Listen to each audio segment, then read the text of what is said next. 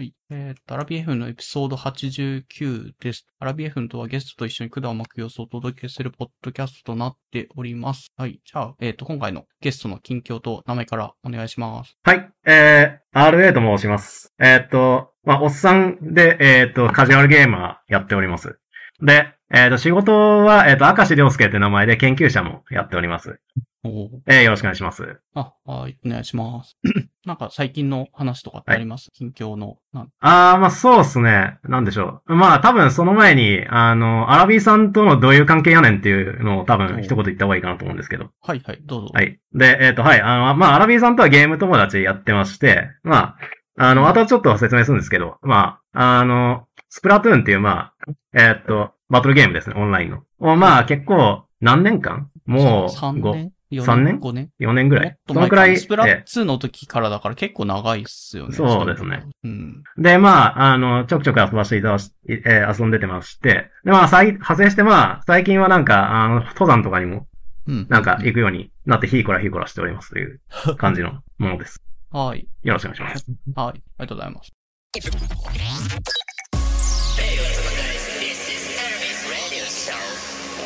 devoted from all over the world. Enjoy the journey.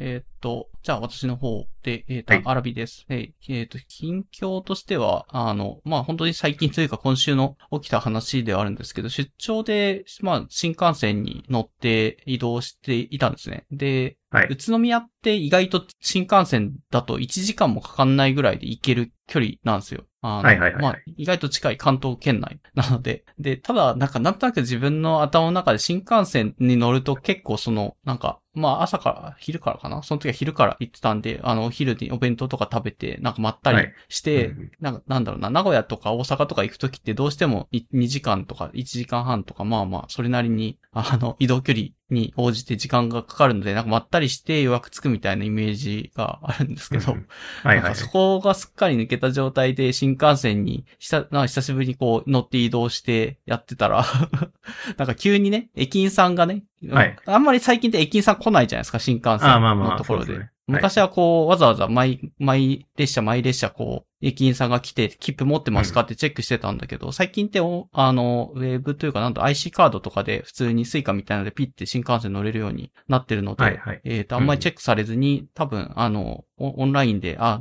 あの、ちゃんとあの人切符持ってるねっていうのが確認できるみたいなんですけど、わざわざ駅員さんが 私の席に来て、はい。切符持ってますか、切符買いましたかって言われて、なん、なんか変なこと聞くな。切符は買ってないけど、まあ、スイカのやつに紐付けて、まあ、えきねっととかでオンラインで買って、一応その履歴はメールとかに残ってるんで、そのメールの文面とか見せたって、はいはいはい。そしたら、ああ、ちゃんとじゃあ買ってて、なんかシステムに反映されてなかったんですよねっていう不穏なね、えー。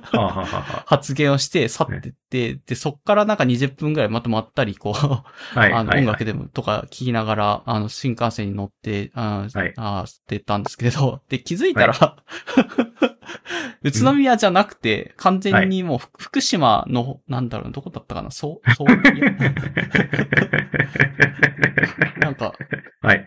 東京から、はい。えっ、と、宇都宮に行く距離と同じぐらいの距離をすでに移動し,、してしまっていて、はいはいはいはい。で、もう、ちょっと、あの、はい一応同、同僚にも何時に宇都宮に着くからとかって連絡してたにもかかわらず、明らかにもうその時間もちょっと微妙に過ぎた状態で、うんなんか、はいまったり新幹線に乗って、はい。行っちゃってたんで、まあちょっと慌てて同僚に、なんか、まあ、あの、ちょっと折り逃したんでっていう、はいはい。チャット送って、あい。まあまあ、ひ一人だけだったからまあ良かったし、特にお客さんとかがいるような出張じゃなかったので、あの、はい普通に、はい。なんだろうな、自分の、あの、オフィスのところに行って、車、車で計測するみたいな、そういうなんか、あの、実験系の、はいはい。あの、オオフィスでやる実験系の 出張だったから、まあまだ、はあの、同僚一人にごめんって するぐらいで、あの、良かったんですけど、まあちょっと、はいちょっと焦りましたね。うん。まあまあ、ド派手に乗り間違えたと。そうですね。折り逃してしまい。はい。で、一応調べた感じだと、あの、はいあなんだろうな、もう故意にもしそういうことをやってたとしたら、移動ははい2倍しちゃってるので、その分のお金って払わなきゃいけないんですけど。まあまあ、新幹本当はそうだと思いますけどね。そうそうそう。ただ、えっ、と、はい寝過ごしちゃったとか、そういうなんか、あなんか故意じゃないアクシデントっていうのもやっぱ新幹線でよくあるみたいで、はい。はいはい、はい。一応そこも明文化されてて、そういう場合は、ちゃんと駅員さんに事情説明したら、ただで、あの、は他の新幹線の自由席とかに乗せてくれて、えっ、と、返してくれるっていうルールが、あの、JR 明文化されてあったので、えー、あのルールになってるんですね。あ、そう、ルはいール、ルールというか、まあなんか、ウェブに公開されてるぐらいの、なんかそういうものにああなってたので、一応そういうのはで、ちょっと、わざ、本当にわざとじゃなくって、実質ね、過ごしたみたいな感じで、折りす逃しちゃったんでって言ったら、もう駅員さんも、本当あ、あ、あるあるですね、みたいな感じで、じゃああっちの方の新幹線乗って、東京戻ってください、みたいなこと言われて、ああ、わかりました、つって、えーっと、帰って、どうにかこう、ことなきを、まあ、なんだ、1時間半ぐらいロストしたけど、はい。ちょっと、まあ、そ、それぐらいで、はい。なんだろうな、はい。あギリギリどうにかなったというような失敗談でした。おお疲れ様でした、それは。いや、でも本当は客先とかじゃなくてよかったですね。いや、本当よかった。客先だったらちょっと、なんだろうな、はいまあ、ことになってたとは思うんですけど、まあ、本当に、はい。社、社内の実験設備を使うぐらいなやつだったんで、ちょっと一人の同僚だけにはい、ごめはい。んごめんって言って、あの謝ったという感じで済みました。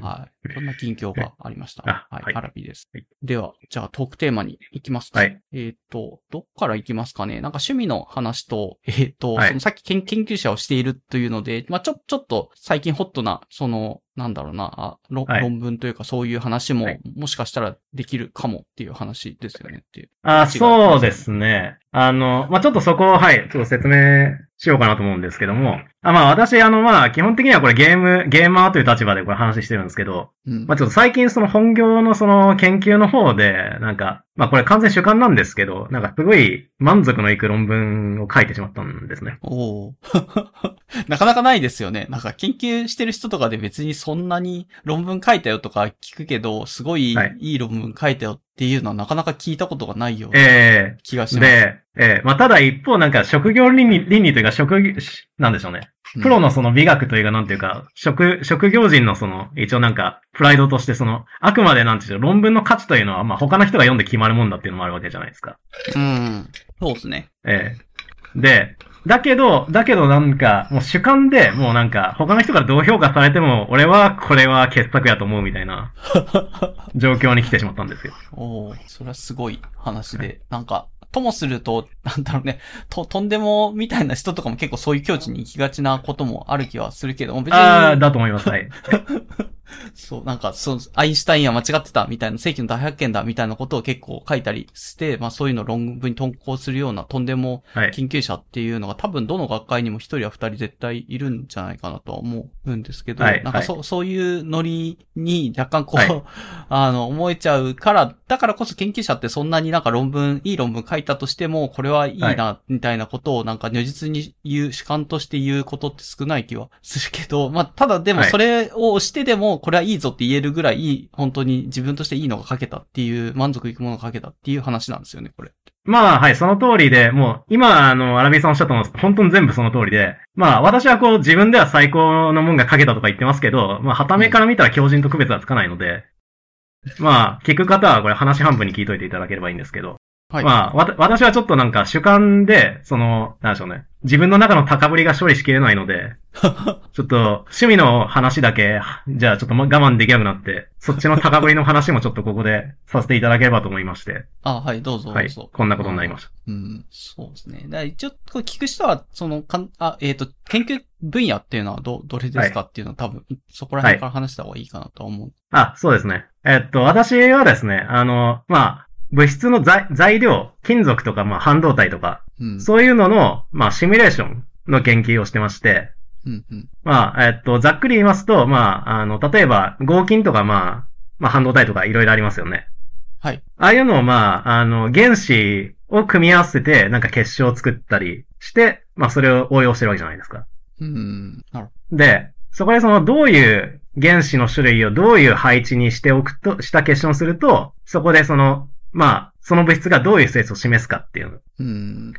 これを、まあ、シミュレーションしてるんですね。おー多分分野の名前でいくと物性物理というすごい大枠になっちゃうけども、っていはいう感じでいいんですかね。なんか物理やってる人って物性物理か、えっ、と、理論のなん、素粒子論とはいはいはいかっていうのになんかざっくり大分けに分けるとなんかその二つになんかさ、分けて、まあその物性物理の中でもその具体的に何を超伝導やってるのかとかなんか何をやってるのかとかっていろいろ分かれる。実験なのかとか理論なのかとか、まあシミュレ,、はいシミュレーション、理論の人はシミュレーションとかも多分一緒にやったりすることが多多いとかなのかなまあわかんないけど。はいはいはい。えーっと、話そうですね。あの、そういうカテゴリーだと、まあ、あの、物性物理の中の、まあ、理論寄りのあたりにいる感じですね。あーつまり、あの、で、理論寄りって言ってるのは、まあ、つまり、実際のものは作らないで、その、こういうものを綺麗に作るとこうなるはずですという 理想論の話をしているので、うん、うん、うん。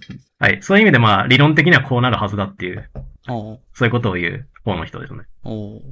はい。っていう、で、その上で、はい。なんですかね、こん今回の最高傑作と、すごい溢れ出るやつっていうのは、なんか最近、本当に最近なんですよね、リリースというか、あの、まだアクセプトっていうよりかは、どうなんだ、アーカイブとかっていう、なんだろうね、あの、何も知らない人に言うとなると、なんか無料で論文とかを共有するようなサイトでどうなんだろう広く使ってるんですかね物物理の研究の人は大体使ってるもんですかねアーカイブ。あ、はい、そうですね。あの、まあ、まあ、ほとんどの人は、その、とりあえずその、論文が書き上がったら、まあ、うん。本当はどこかの論文誌に、それを投稿してこいつを載せてくれというわけですね。はあはあで、それで、はいはいその論文誌の方が、なんか、じゃあこの論文をちょっと読めそうな人をちょっと募って、こいつの価値を判定してくれというふうに、審査員に投げるんですけど、はい。で、で、その審査員が、あこれは確かに載せる価値があるっていうふうに判定したら、まあそれで、アクセプトって言って、まあその論文誌にその論文が載るんですね。うん、で、その、ただ一方で、その、まあ審査って基本的にその、裏でずっとやられるので、うん、うん。だ誰が審査したかとかも基本的に非公開情報なので、ああ。だからまあ時間がかかっちゃうんですね。うん。で、一方で、まあ例えば審査した人に限らずまあもういろんな人に見てもらってコミュニティに判定してもらった方がいいっていうスタンスもまあありっちゃありですと。うん、確かに。で、そういうことから、まあ今プレプリントサーバーっていうその、まあ審査前でも、その、つまり論文誌に通ってない論文でも原稿をそういうところにアップロードして共有してみんなで見ることができるシステムがあるんですね。ほうほう。で、まあ、今回、まあ、自分のその言ってる論文は、あの、まあ、えー、一週間、一週間前一週間前おに、ーその、プレプリントサーバーってのにアップロードしました。おーまあ、ある意味出来たてほやほやみたいなやつあそうですねそうですねだから、だからまあ、このポッドキャストで話す、なんか価値がそれなりにあるなと思うのは、あの、結構こういうのって時間が経つと自分の印象とかか、あの、感じ方も変わっちゃうけど、今まさに いいのができたぞの状態の、本当一週間ぐらいのなんか気持ちみたいなのが、こう、音声で乗るっていうのは意外と面白いかなと思って。ああ、なるほど、はいなるほど。はい。まあ、そんなところも、あの、今日楽しみに来てる、あ自分の気持ちとしてあります。あ、わかりました。はい。で、えーっと、うんそうですね。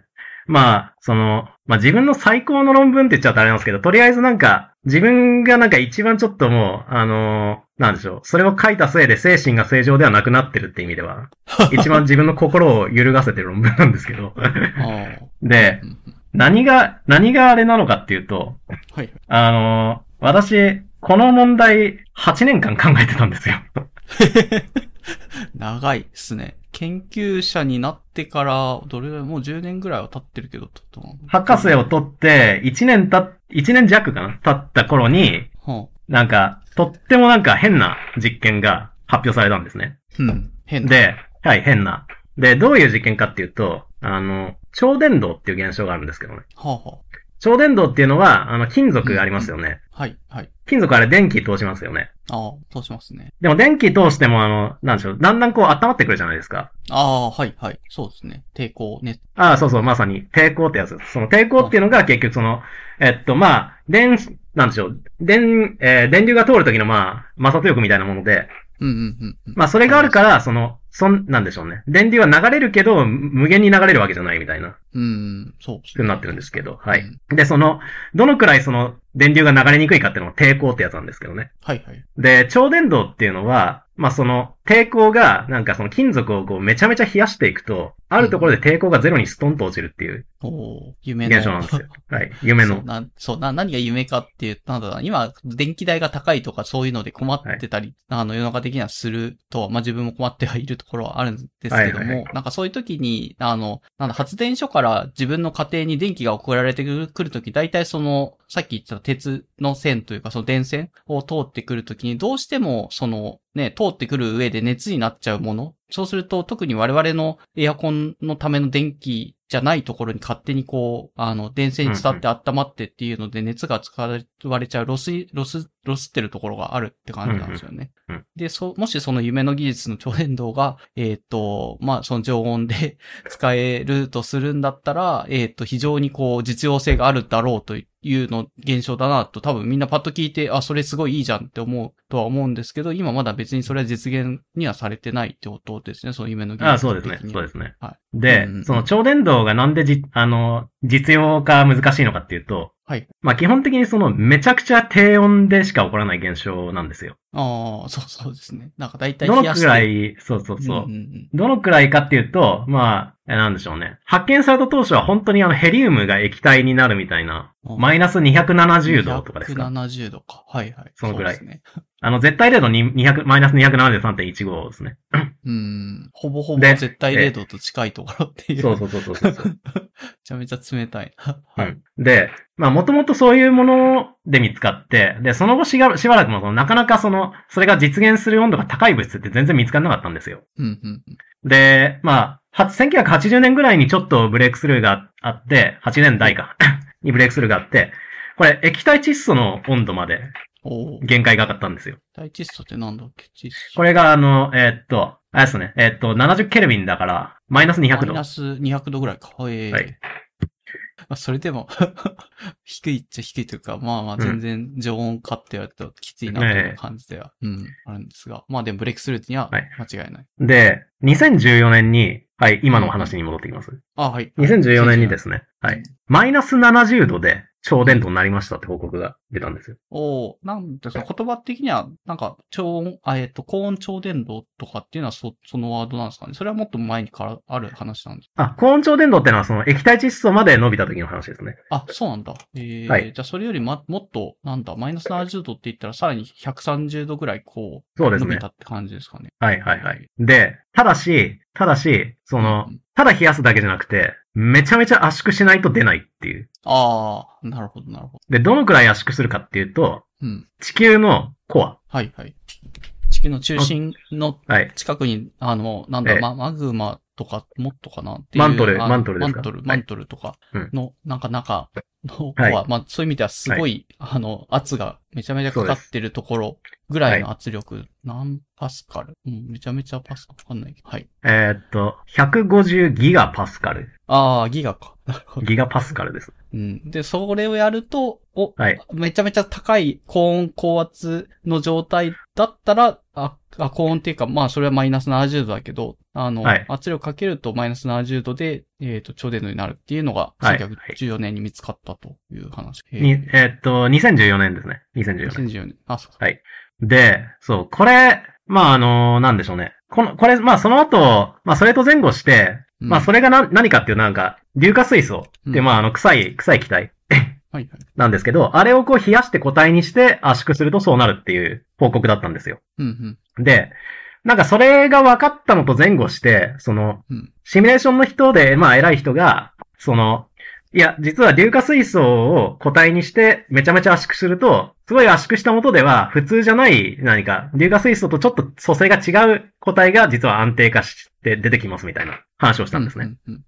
で、その構造に基づいて、その構造を仮定したもとで、じゃあそこで電子の性質がどうなるかっていうのをシミュレーションすると、これはもう技術があるんですけど、そういう技術が。これやると実は、その、マイナス70度の超電導を再現できちゃうんですよ。おーえっと、さっきの、えっと、なんだ、論文で2014年の論文の物質とははい違う物質になってるんじゃないかって話。あ、えっと、すみません。えっと、正確にはですね、まあそれ、えっと、硫化水素を圧縮すると、えー、実験としては、そういう高温超電導が見えますっていう報告があったんですね。うん。で、一方でシミュレーションの方から、硫化水素ってまあ H2S なんですけど、はいはい。シミュレーションの方で実は硫化水素を圧縮していくと、その中に H2S じゃなくて H3S っていう組成の個体ができますっていう。ことを提唱した人がいたんですね。で、まあその H3S のある構造を、まあ実際あの私の方でもそ、まあこれ仮定して、その電子がどうなるかっていうのをシミュレーションしたんですけど、うんうんうん。でそうすると実は、これあのマイナス70度のちょうどで超電導が出ますって再現できちゃうんですよ。おお。それはどうなんだ？あ圧かけな、圧かけると H3S が安定化して、その安定化した後圧かけなくてもいいっていうことなんですかね。いや、圧かけとかないとダメなんです。あ、ダメなんだ、ダメ。安定化はした、あ圧、圧がかってる状態で安定化するから。そうそうそうそう。そういうことですね。なるほど。そ、それ大事なのって何なんですかね ?H3S っていうものにな、が安定だよっていうことが分かったこと自体がまた一個進展だっていう話なんですかね今の。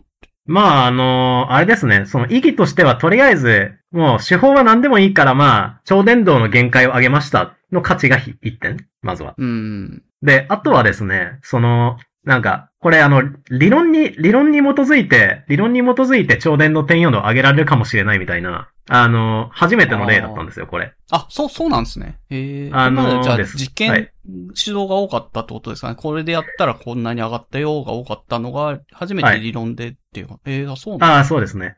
あのもともとその、はい、超電導で例えばその、えっと、さっきのその、えっと、超超電導が、えっと、なんだっけ、えっと、液体窒素の温度まで上がったっていうやつもありましたよね。はいはい。言ってました。あれも、その、全然理論家が予想してないけど、実験の人で作っちゃった人がいて、うーん。まあ、えーそれで研究が始まったんですね。おーで、一方でその2014年に見つかった超電導っていうのは実はですね、うんなんか、もっと、えっ、と、古いタイプの、本当最初見つかった頃の超電導の理論っていうのがあるんですけど、はいはい。その理論に基づいて、その、超電導にとって最もなんか、なんいい状況ってのを調整してあげると、実は、超電導転4度はそのぐらいまで上がるかもしれないっていう予言をした人が実はすでにいたんですよ。えー、古いやつでどう ?BCS 理論とかそういう話あ、そうそうそう、BCS 理論ってやつですね。ああ。バーデン、なんかクーパー、はいシュリーファーさん。三、三あ、そうです、そうです。うん。はい。その、まあ、最初に見つかった超電導っていうのはなんか、えっと、水銀？水銀をめちゃめちゃ冷やすと超電導になるっていう話だったんですけど、はい。で、その、その超電導、そっちの方の超電導は、まあその実は、電子、金属の中の電子が、その、えっと、水銀の、水銀原子がなんか、熱、熱とかでまあ、ふブルブル震えてると。で、このブルブル震えてるイオンの振動っていうのを、がうまく作用して、うん。電子が超電導状態になるみたいな、そういう理論がすでにあってですね。で、これはまあ実験的にはまあ合ってるやろうと確かめられてるんですよ。で、この理論に基づくと、その、このイオンのブルブルっていうのをめちゃめちゃ振動するようにしてあげると、超電導に良いのではっていう風な仮説が立つわけですね。あそ素朴に、あの、がはいなんですかね。あの、考え考えると、そう、それっぽいなっていうのが、か立つああくまで仮説だけど、はい、はい。実際どうだったんですかね、それって。で、はい。で、それに基づくと、じゃあ、どういう、どういう原子を持ってくれば、その、振動というのをめちゃめちゃ振動するようにできるかっていうことなんですけど、うん、確かに。これ、これはあれなんですよ。要は、このイオンを軽くすればよくて、軽い玉ってのはめちゃめ、軽い玉ってのは、あの、すごくめちゃめちゃ振動するんですね。ああ、なるほどね。イオン自体を軽く、軽そう、く。イオン自体を軽くしてある。うんで、イオンの中で最も軽いのは何かっていうと、うん水素です。水水素ですね。はい。なるほど。さっきのだから H2S の、はい、3S か？っていうところにつながって。ああ、なるほど、なるほど。だから、だから、水素の化合物を潰せっていう。おー。あ、すごい。じゃあ結構その、これまでは、あの、アテカンとか、じえっ、と、実験家の人がこれで超、高温超電導になんないかなんないかとかって測定して測定して、あ、出た、はい出ました、みたいなところだったのが、そこはで、い。かなりじゃあ、あ、す水素を潰せ、どうなんですかねそれを実験家の人が聞いたらすごい、あ、めっちゃやりやすくなるみたいな、そういうなんか指摘になってる感じなんですかね理論家からのこう、突っ込みというか、役に立つ。あ、まあ、あのですね。うん。まあその、す水素化合物を潰せっていう、えっ、と、提案は、まあ2004年ぐらいだったと思うんですけあ、ど、け 結構昔にやられてるんです。はまあもっと、もっと前になんか、1970年ちょい前ぐらいに水素を潰せっていううん。仮説を同じ人が提唱してるんですけど、まあ水素化合物を潰せっていう提案は、その2004年ぐらいですね。はあはあで、実はその頃に、その、なんでしょうね。まあ、結局その、物を圧縮する技術、圧縮して中でその、抵抗率とか測る技術みたいなのが結構進展があって。で、その頃からだんだんその、ものを圧縮しながら電気を流すっていう実験が、うんまあやられ始めたんですよ。はいはい。まあただそんなにいろんなグループができる技術じゃないんですけど、うん。まあただそういうムーブメントがあって、それで2014年にまあ、硫化水素が良かったっていう。うんうん。ブレイクスルーが出たと。はい。あ、で、ちなみに、この今の、えっ、と、超伝導のある意味歴史というか、これまでの経緯の話は、あの、RA さんの論文の、あの、なんか、成果ともつつながってるから、せ前置きとして説明してるっていう認識でいいんですかね？はい、おっしゃる通りで。ああ、よかったです。はいはい。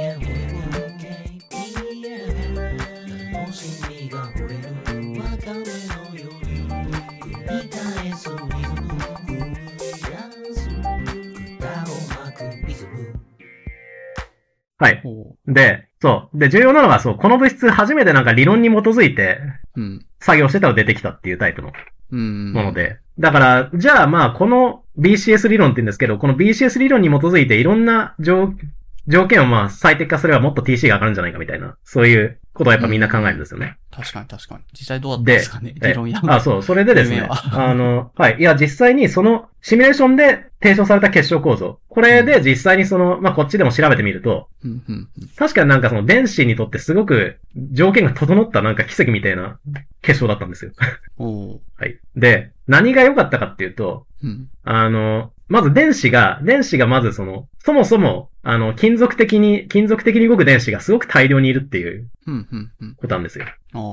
で、なんか、なんていう例えばですけど、その、結晶を作ってみたけど、うん。反動で、絶縁体でした。電気を流さない物質でしたってなったら、まあ、超電導にはならないんですよね。まあそうですね。で、電気を流す、あの、はい現象なんだから、そもそも電子がいなければ流れないしってことです。はい。で、だから、その、金属、金属的な動きに関わる電子がたくさんいるっていうのは、まあ、非常に重要な条件の一つなんですけど、うん、うん、でも、まあ、シミュレーションしたらそうなるってのはいいんですよ。うん。うん。でも、なんでこの結晶で、そんなにその、電子にとって条件がいいのかっていうのを、まあ、誰も説明できなかったんですよ。ああ、なるほど。もう見つかっちゃってるものっていう意味では、あ、これすごい奇跡みたいな、なんかすごい絶妙なバランスで 物質できてるねっていうことはみんななんとなくはわかるけど、えっ、と、はいそれ、えっ、と、どこです、どこのつくめなんですかね？それがな、なぜ奇跡なのかっていう、あすごいはい。バランスがいいのかっていうのをなんか定量的に評価したりとかってことですかね？どどういうあ、そうそうそうそうア。プローチかな？そういう意味。はい。だから、結局結晶構造の何が効いてこんな風なものができてるのかっていうのは、ああ、誰も説明できなかったんですよ。へえ。で、だけどまあちょっと私の方としては、やっぱなんか、まあそもそも、まあこれシミュレーションだし、なんか、本当なんか奇跡みたいにたまたまそういうのがなんか計算条件の間でできてるだけかもしれないし、なんかもっと普遍的な、なんかメカニズムに基づいてできてるみたいな説明ができたら、うんまあ、あ、じゃあ似たような物質をこういうルールで作れば同じように超電導体できますねみたいなことが言えるわけじゃないですか。ああ、そうですね。確かに。で、だから、なんでこの物質ではそんなに金属的に、金属的な電動に電子が集中するのかっていう問題。これを、その発見当時から、まあ、ずーっと考えたんですよ。おー結構、なんだろうな。とっかかりが な、なさそうな。なんか別にこれまで指標がないもので、なんかよくわかんないけどバランスが良くて、すごい超電導のその物質として優れてんだよねっていうのはなんとなくみんな知ってはいたけども、それがなんでバランスがいいのかとか、なんでそういう結晶構造がいいのかとかっていうのを説明、どうしたら説明できるんだろう。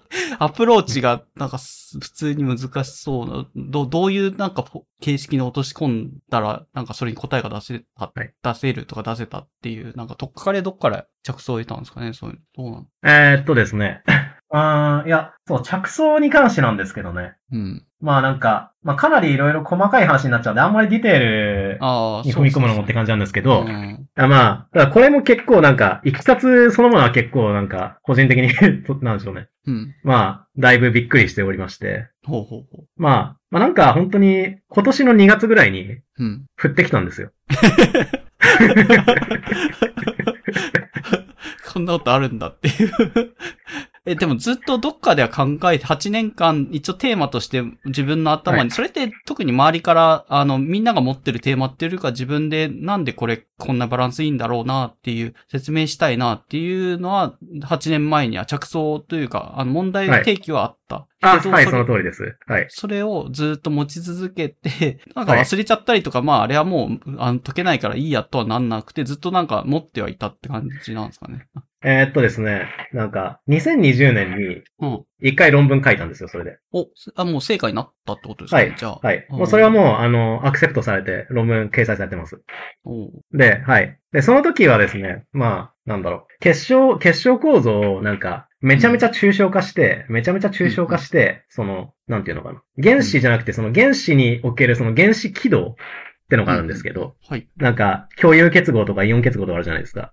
ああ、そういうの。はい。その軌道をく、えー結晶の形にこういう風に配置するとうん。再現できるっていうことを一応論文は書いたんですよ、その時点で。ああ、それってでも、なんかさっきのなんとなくバランスがいい、なんだろうな、計算すると、なんか、すごい絶妙なものがこれだと出てくる。で、ち抽象化っていうのはどういう抽象化なんですかねなんていう。はい。えーっとですね。あの、実際のものっていうのは、なんか、もともと原子っていうものからできてて、はい。で、原子の周りにこう電子が、まあ、まとわりついてると。なるほど。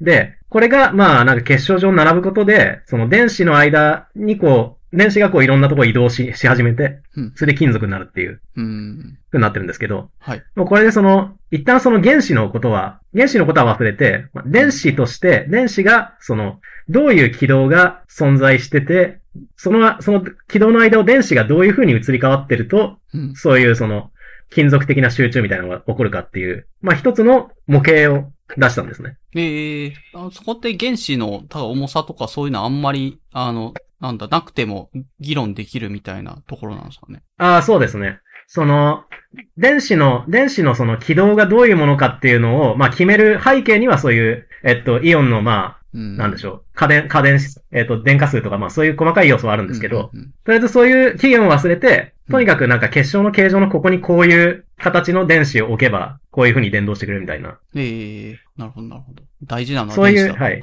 はい。で、そういうまあ、あの、モデルを一個考えて、それで、うん。まあ、あの、論文は出したんですけど、で、その時、まあちょっと心残りだったのが、うん。その、まあ、電子だけのモデルができたのはいいんですけど、うん。うん。なんか複雑すぎるなっていう。あ、なるほど。き、綺麗じゃないなという、なんか、心残りがあったってことですかね。はいあーそうですね。で、例えばなんか理想的な、なんか物理の立場から言うと、その理想的な単純なモデルっていうのは、例えば、うん。その電子があります。はい。電子がもう、あの、各、えっ、と、結晶の、結晶構造のの中で周期的になんかすごい綺麗な丸型に存在しています。うん。で、その丸型の間の、隣の丸に電子が移るうん。といううん。ことを考えます。。はい。これだけ考えると、もうバンドが説明できちゃいましたみたいなのが、一番簡単な、まあ、うん模型って感じなんですけど。まあ、そでもなんか2020年の時に出したモデルってのは、う。うん。その、電子が、電子をまあこう配置して、だけど、その、結構離れた電子までええ移りますみたいな、プロセスを入れないと再現できなくなったんですよ。あ、そうなんですね。確かに。うーん、なんか、そう、それは、計算も複雑そう、そうだし、なんかシンプルに説明できるんだったらシンプルに説明したいけど、でも、それだと説明できなかったから、どうしても、なんか 3, 3時の項とか4時の項みたいな細かいやつを入れなきゃいけなかったってことなんですよね。そう。あ、そうです、そうです。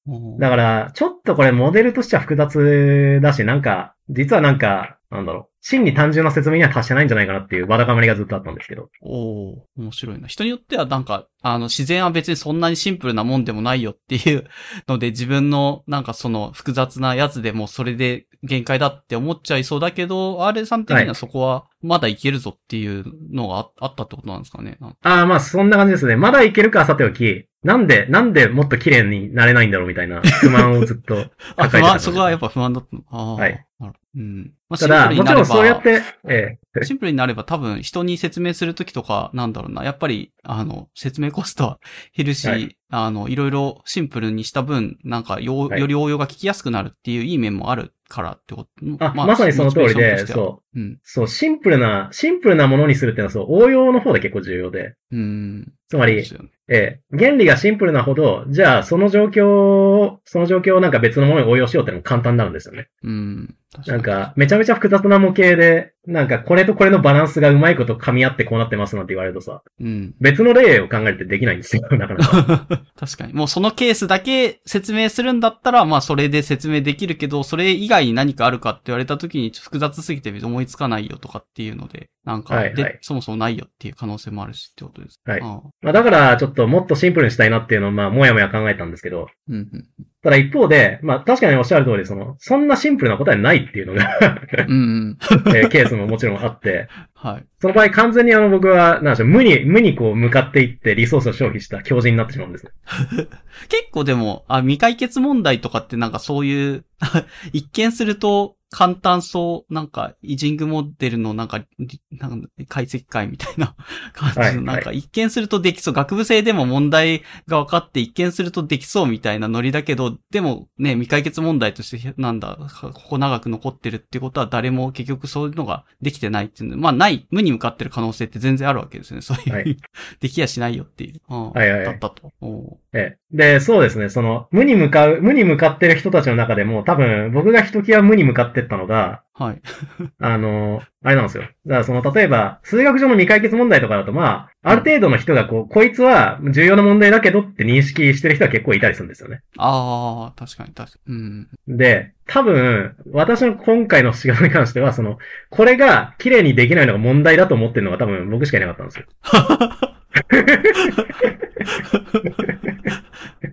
それって自分で3年前に論文書いたからある程度、なんかもうちょっとひ他の人よりか見えてるところが広かったっていうのもあるんじゃないですかね、そういうの。あ、はい、それはあると思いますけど、はい。うんそうか。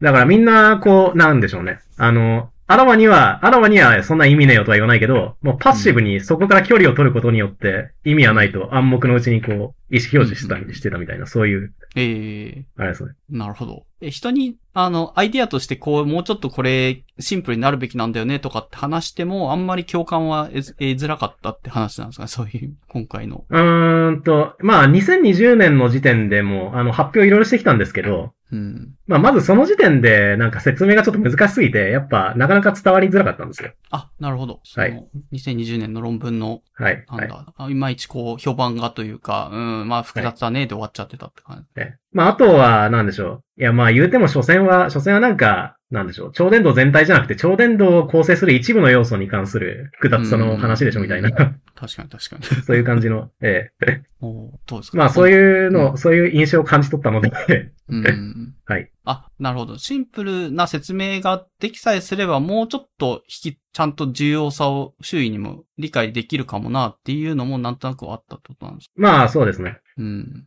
まあ、あとは、やっぱりなんかその、そういうなんか具体例をなんかこう理論化というか普遍化するみたいなのってのは、うん。できるだけその再利用というか、展開可能なものをやっぱ取り出していきたいみたいなのがうん。理想としてはあるんですよね。うん。確かに。で、今のままだとちょっと複雑すぎてまだちょっと応用には使えねえなぐらいの、うん。やっぱり感じだったので、おーそれがはい。2020年だったか、2020、そこから、そこから3年、しかも、はいあの、思いつくアイデアは今年の2月っていう。はい、そうです。えー、それって特に何も、あの、何かストーリーというか、あの物語があって急に浮かんできたっていうよりかはもう本当によくわかんないけど、無から突然降って出てきたみたいな感じの。あ、はいえーっとですね、一応あります。なんかまあ、あの、今回、あの、の論文で提唱してる話を、まあ、先に言ってしまうと、その、まあ、これまではなんか、結晶の中に電子をこう、丸い電子とか、まあ、あるいは、ちょっと歪んでる電子とか、それを並べて、その間の移り変わりを考えるといけますっていう話だったんですけど、ふんふんふん。もうあの、今回言ってる話は完全に発想を逆転させてて、そのお、電子は、電子は空間的に広がった波ですっていうところからスタートするんですよ。なるほど。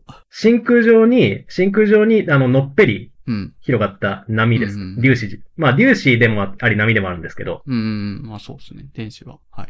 で、この波に結晶の形にちょっとずつ、ちょっとずつ、あの、静電化を置いていくと、うん。微妙にこう電子、のっぺりした電子が微妙にこう結晶の各サイトに、まあ、静電化なんで引きず、あの、だんだん引き寄せられていくと。はい。で、うっすらちょっと結晶上の、まあ、周期、あの、秩序が見えてくるみたいな。へえ。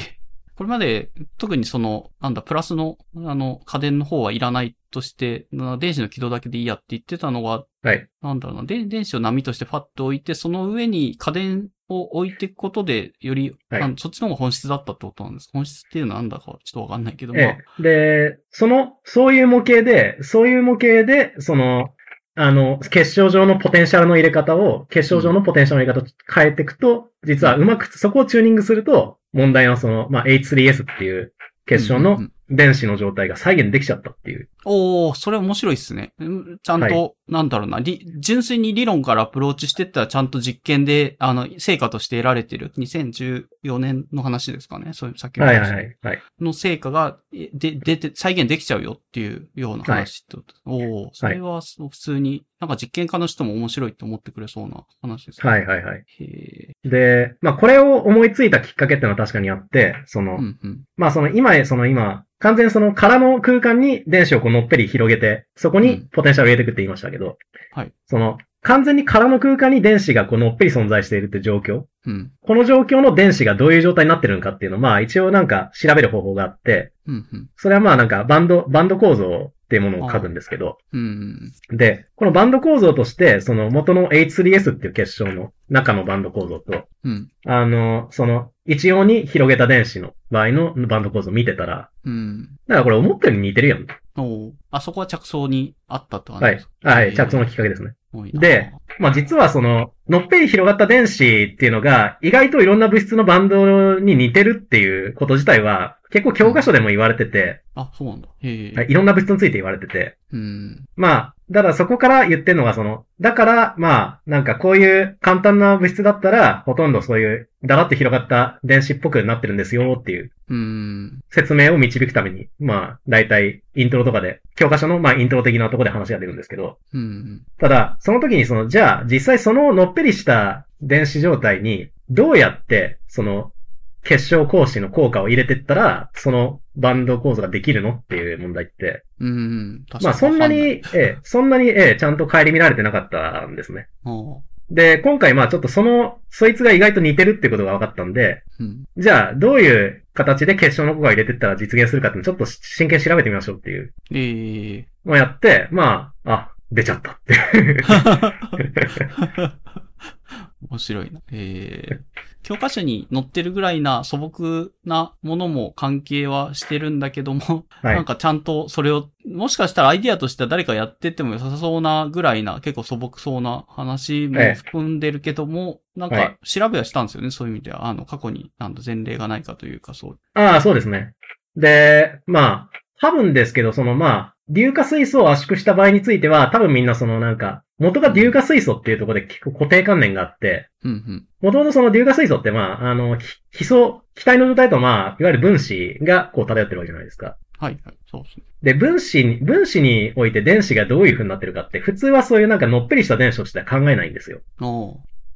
あの、それよりは、さっき言った原子の極限ってやつで、各原子の周りに電子がまとわりついてて、うん。で、そいつらを近づけていくと、互いに電子がこう、原子の上を移り変わるようになってっていう、うん、うんそういう見方をするのがまあ、標準的だったんですね。うん。うん。なるほど。で、だから、なんか今回その、まあ、電子の状態がまあ、そういう、のっぺり広がった電子から結晶状のポテンシャルを入れていくことで再現できちゃったっていうのは、うん。まず、その、標準的な見方からかなりぶっ飛んだとこから、あの、提案をしてるんで、うん、うん。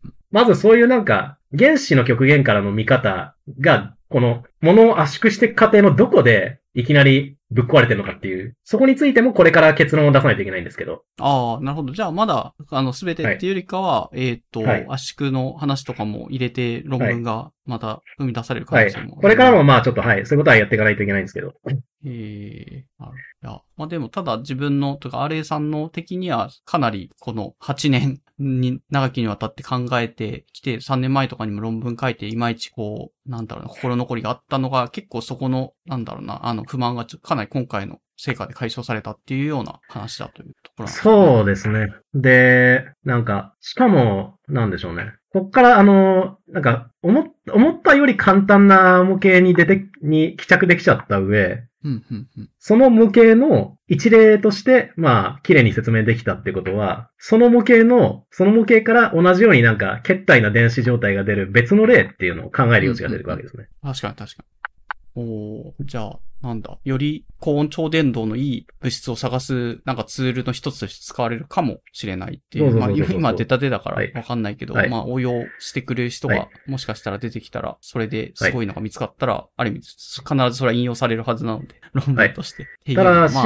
うんはい。ただし、これはもちろんですね、あの、まあ、なんでしょう。まあ、これはあくまでその、書いた人間、その論文をて書いて提唱してる人間が、その、うんものすごく主観的な感想をこうあ述べているので。そうそう 今回はそうそう、ああくまで、はあの、ホットな、自分の中でホットにすごいの書けたぞっていう話をちょっと、そこら辺の熱量も含みで話しているので、別にこれははい、なんかこれから必ず正規の大発見になる話ですっていうのを保証してる話ではもちろんな、ないですよっていうのは確か断っといた方がいいですね。勘違いだ。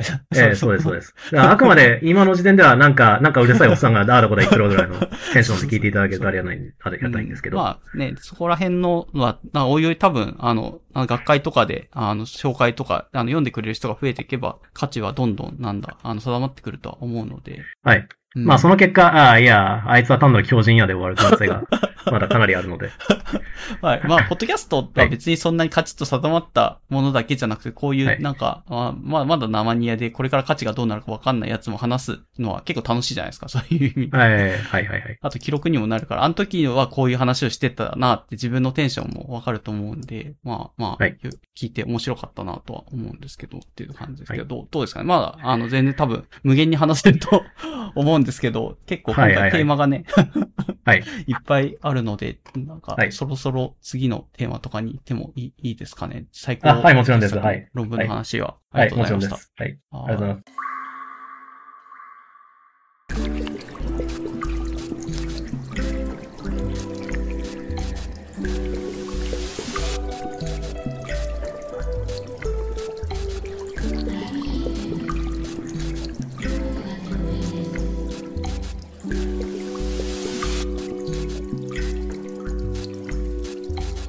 じゃあどうだろうな。お便りももらってるので、えっ、と、一応関係しそうなゲーム関係のお便りがいただいてるところをあはい思うかなと思います。えっ、と、ラジオネーム小内さんからのお便りで、えっ、と、アラビさんゲストのアレイさん、はじめまして、こんにちは。小内と申しあ、ますこん。にちは。はい。で、スプラ勢かなとお見受けして質問ですが、えーっと、スプラの新シーズンで新しい武器が追加されましたが、はいえーっと、何かおすすめの武器とかそれに合わせたギア構成などがあれば教えてくださいと。ちなみに、えーっと、東方、まあ、小市さんは、えーっと、スプラ3からの出身者で B 隊におります。よろしくお願いします。はいはいというお便り。あ、なるほど、よろしくお願いします。はい。はい。ありがとうございます。そうですね。あの、まあ多分なんかゲームやりたい、やる人って、うん。その、何を、何に価値を感じるかみたいなの結構大きく分かれるのが、その、はなんかキャラを動かすとかも、なんでしょう。世界にそもそもインタラクトするのは楽しい人あ、と、うん。あとその、それ使って人に勝つのは楽しいみたいな人がいるんああ、ですけど。対人、対人ゲームの面白さってやっぱ、それはそれである気がしますね。そううん。で、まあ、まあ私がどっちかっていうと、その、もう、あの、そもそも液体をバシャバシャしてるだけで結構楽しい勢なんですね。はい。あまあ、スプラトゥーンはインクを塗って、そのインクの塗り面積を、あの、なんだっけ、A、A、A チーム、B チームと、まあ、2チームで争って、4対4で戦って、勝ち負けを争うゲームではあるんですけども、そ、それだけ聞いてると、RA さんのスプラトゥーンって別に一人で、なんか試し塗りみたいなので、ただ塗ってるだけでも結構楽しめちゃいそうな気がします。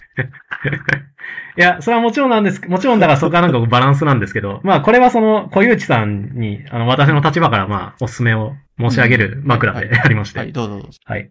でですね、あの、ワイドローラーコラボっていうのがあるんですけど、今、今、一番楽しんでやってるやつ。はい。あの、まあ、スプラトゥーンにはそのローラーっていうのがまあ、ありましてですね。うん、うん、うん。で、これがまあ、まあ要は、あの、本当に、なんでしょうね。壁とかにまあ、ペンキを塗るローラーなんですけど、うん。あれをこうバッシャンバッシャン振り回すことで、その、まあ、まあ、インクをばらまくのもそうですし、あとは相手を殴り倒すとかもできるんですね。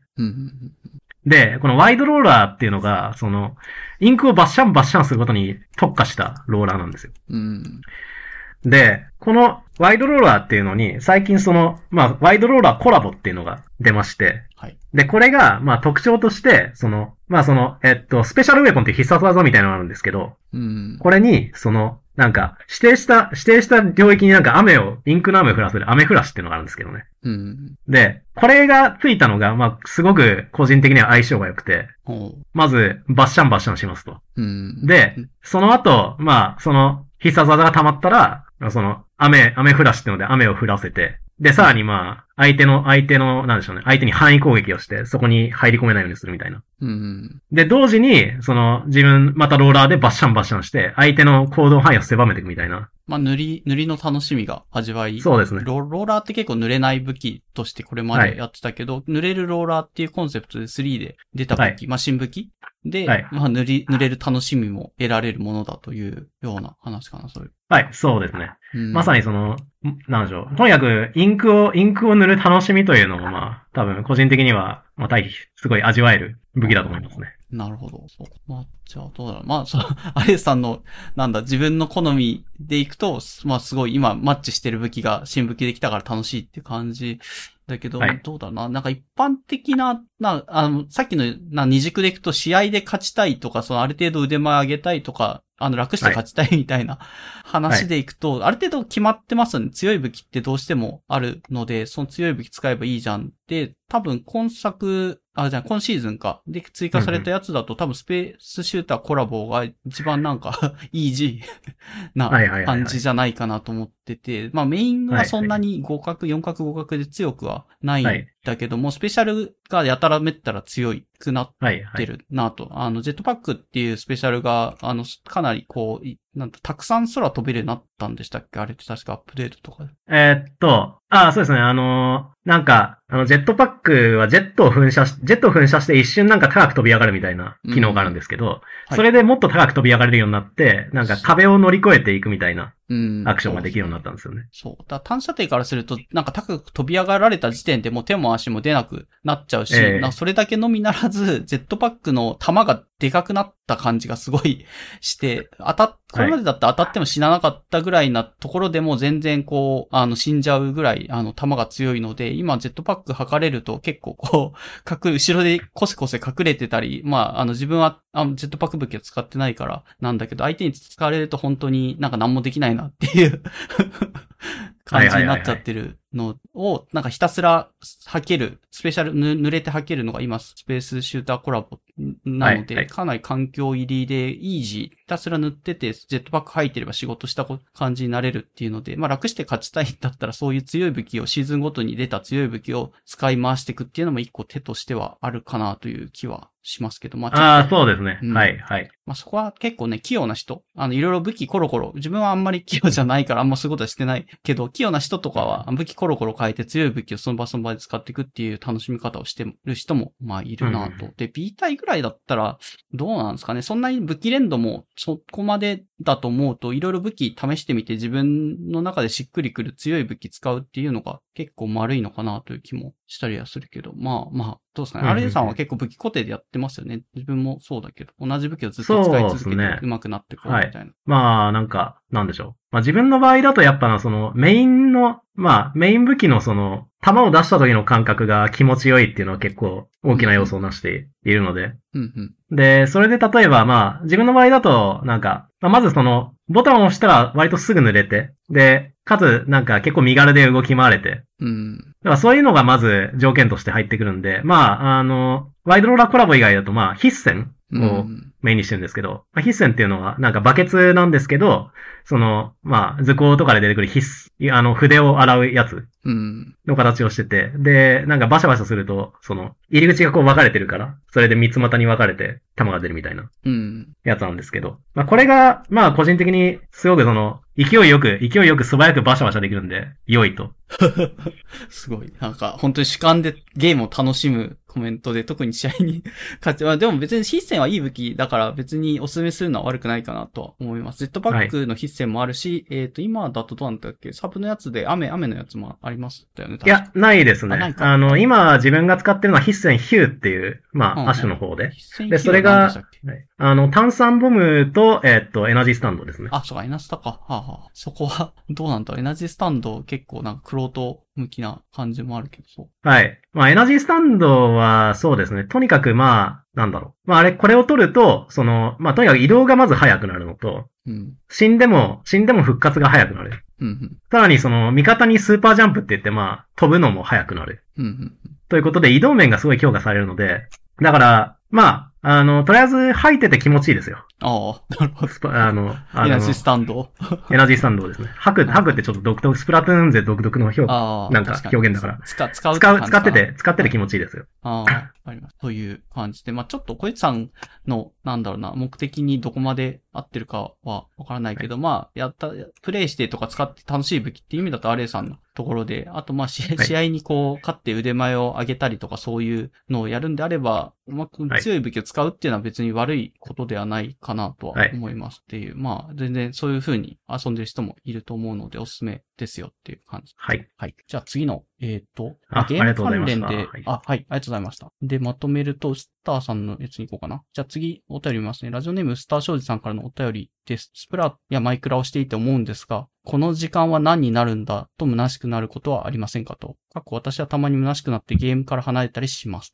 ゲームが正しいからまあ戻っては来るんですけど、ねと。はい。で、お二人はゲームへの付き合い方で決めてることやうまい付き合い方など何か気をつけてることはありますかと。で、ついでに、まあ PS みたいな感じで、RA さんはスターソースが好きですか？お好きですよね？っていう。ちょっと暑苦しい感じ。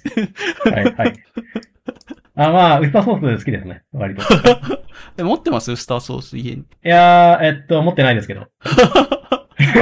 お お店で食べる分にはお美味しいとは思ってはい、はい。はい。まあ、はい。あの、使えるときは積極的に使うぐらいのスタンスですね。おーなるほど そこは、はい。あの、大賛成ですと。で、その上でゲームの付き合い方とかかな。あと、は虚しくなる瞬間というか、この時間何なんだっていう、そういう自分、自問自答っていうのあるじゃないのかという、なんか、ああ、摘はい、はい。ですが、どうですか？そうですね。まあ、ゲームにもよると思うんですけど、うん。ゲームにもよると思うんですけど、なんか、一つのゲームがなんか、自分にとっていろんな役割を果たしてる場合っていうのがしばしばあるんですよね。へえ、おた、例えば。なんか、えー例えばまあ、まあ普通のオンラインゲームやったらまあ、とにかくそれで、それを上手くなって、人、人より上手くなって勝利したいとか、まあそういうのは一つですよね。うん。はい。自己肯定感というか、まあ、勝って嬉しいとか、まあ、自分が上手くなってるとか、そういう成長を感じられるとかって意味でってことです。ああ、そうですね。うんうん。でも、なんか一方でその、なんでしょうね。なんかもう操作感が結構気持ちいいみたいな。タイプのものってあるじゃないですか。はいはい。だから、なんだろうな。まあ、例えばですけど、あの、まあ、自分結構なんか、スプラトゥーンでもなんかその、黙々とひたすらなんか、なんでしょうね。試し打ち場っていう練習場でなんかバシャバシャしてるとかも、割とよくあるんですけど、うん。あとは、マイクラやと、まあですね、あの、とりあえずまあ、地面を、なん、ど、ど、このぐらいの深さまで掘るかぐらいのやつを黙々とやってるみたいな。で、ああいうのは結局その、なんでしょうね。まあ、アクションをした時の反応がまあ、自分の整理に気持ち良いからやってるんですよね。で、うん。はい。で、なんか、うん。はい。あと、なんでしょうどうぞ。はい、はい。大丈夫です。うん。はで、いなんか。。ええ、で、その、なんだろう。で、あの、まあ、人のモチベーションって、その、もちろんなんか、こう、結構外に向いてて、なんか、あ人にもっと上手くなって勝ちてみたいな、そういうなんか目的、明確な目的のもとになんかやりたいみたいな、まあそういうエネルギーがある時もありますし、うん、うん、うん。で、一方で、いや、もう、もうちょっと実生活疲れちゃったから、みたいな時もあるわけですね。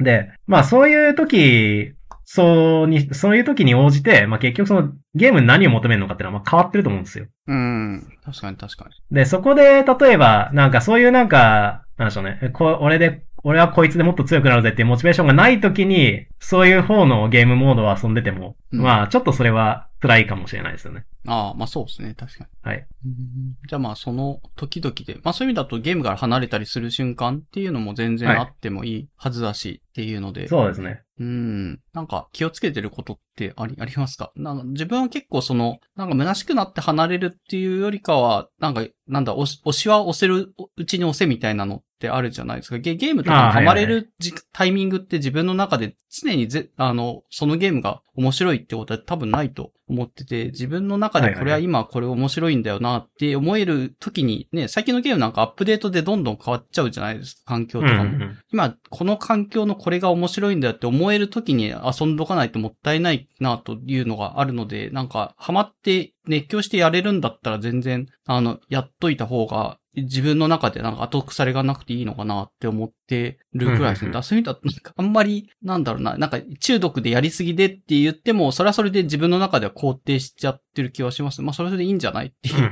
だってね、飽きる瞬間って絶対何でもあるわけで、そしたらね、結局またハマるまでタイミング待たなきゃいけないしっっていうはい。ところがあるので、ね、熱狂できるんだったら熱狂できるときに必死にやるのは、むしろ肯定していってる節がありますね。まあ、で、それって結局なんか熱狂そのものを楽しむためにやってるわけですよね、いわば。うん。あ、そうそう。今これ面白いんだよなっていうのでやってますよ。はい。で、まあ、ウスターさんの質問に合ってるかちょっと、あの、確信がないんですが、あの、なんだっけ。まあ、そもそもあの、ゲームとかに費やした時間がその後の人生の何に役に立つか、そういうとこまで考えちゃうようだ、うんいう場合は、まあ、これはまあ、なんでしょうね。まあ、そこはもうシリアスに考えすぎると、そもそもゲームやるなみたいな話になる。そうそうそう。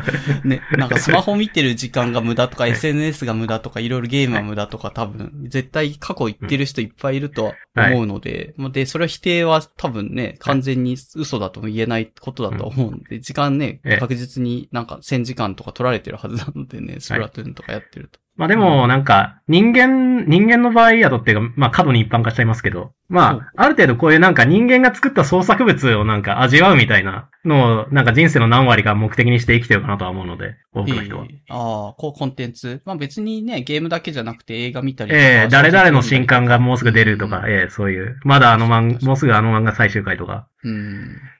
そうですね。まあ、それが100%だとはもちろん別にみんながそういうオタクだとうん言うつもりもないので、別に友達との会話とかそういうね、あの家族とのあの時間がとかっていうのも多分いっぱい、はいそっちの方がウェイトが高いっていうのもあるとは思うんですけど、えっ、と、まあまあコンテンツとしてゲームとかその本とか映画とか何かしら漫画とかを楽しむっていうのはうん、なんか誰しも何パーセントかは持ってるとは思うので、どうどうなんですかね。まあそこの割合は人それぞれで、あとそのタイミングによっても多分何になるんだって思って、それはいらないって言ってええ。0%ってしちゃうことも全然あり、ありだとは思います。ええまあ、まあでもあれですよ、なんか、まあ、その、それを、まあ、別に全然離れても構わないと思ってる、思ってたし、うん僕もまあ、正直、今のシーズン思んないなみたいな時はありますけど、うん。まあでもなんか、その、そのものをなんかそれまで楽しんでた自分についてはまあ、ああ、俺はこれ楽しんだなって肯定しててもいいんじゃないですかね、ぐらいの。ああ、確かにね。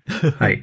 なんかね、今まさにこんなしょうもなって思ったから過去の自分まで否定する理由はないっすよね。え別にそこはそこで昔は熱狂して楽しんでたから、なんか今振り返ると、あ、俺はなんて無駄な時間をみたいな。ええ あの、なんかそういう某漫画のテンプレみたいなのが出ちゃうかもしれないけど、そまあそれは、その当時は楽しんで熱狂できてたんだから、ええ。それはそれで肯定してあげてもいいんじゃないかっていうのはなんかいい、いい話な気がしそうですね。だからまあまあまあなんか冷め、冷めすぎたら別に離れても全然構わないですし、まあまあ今ちょっと思んないけど、まあ昔あの時は面白かったよな、た面白かったな、よなぐらいの 感じで考えても全然いいかなと思いますね。うん。まあそうですね。まあうまい付き合い方っていうと、結構そんなに、けなんだろうな、かなりバランスを崩して自分も、なんか鉄ゲームやってる時とかも全然あるからな、なんかそんなにうまくゲームと付き合えてるかというと全然そうじゃないって感じでは、うんまあ周りから見るとそうかもしれないけど、まあ自分の中では別にもうそれでいいという判断でやってるから、そんなに後悔もないし、そこまで、なんだろう、言うほど冷めることもないから、まあ楽しくや、ややれてればそれでいいかなと思ってやってますけどね。はいはいはい。あまあそんなところかな。はい。で、ゲーム関連でどうですかね。アレイさん、ゲームの特定も何個か書いてくれて、まあ、お便りも来たんで、まあ、つながりでお便り読んじゃったんですけども。はい。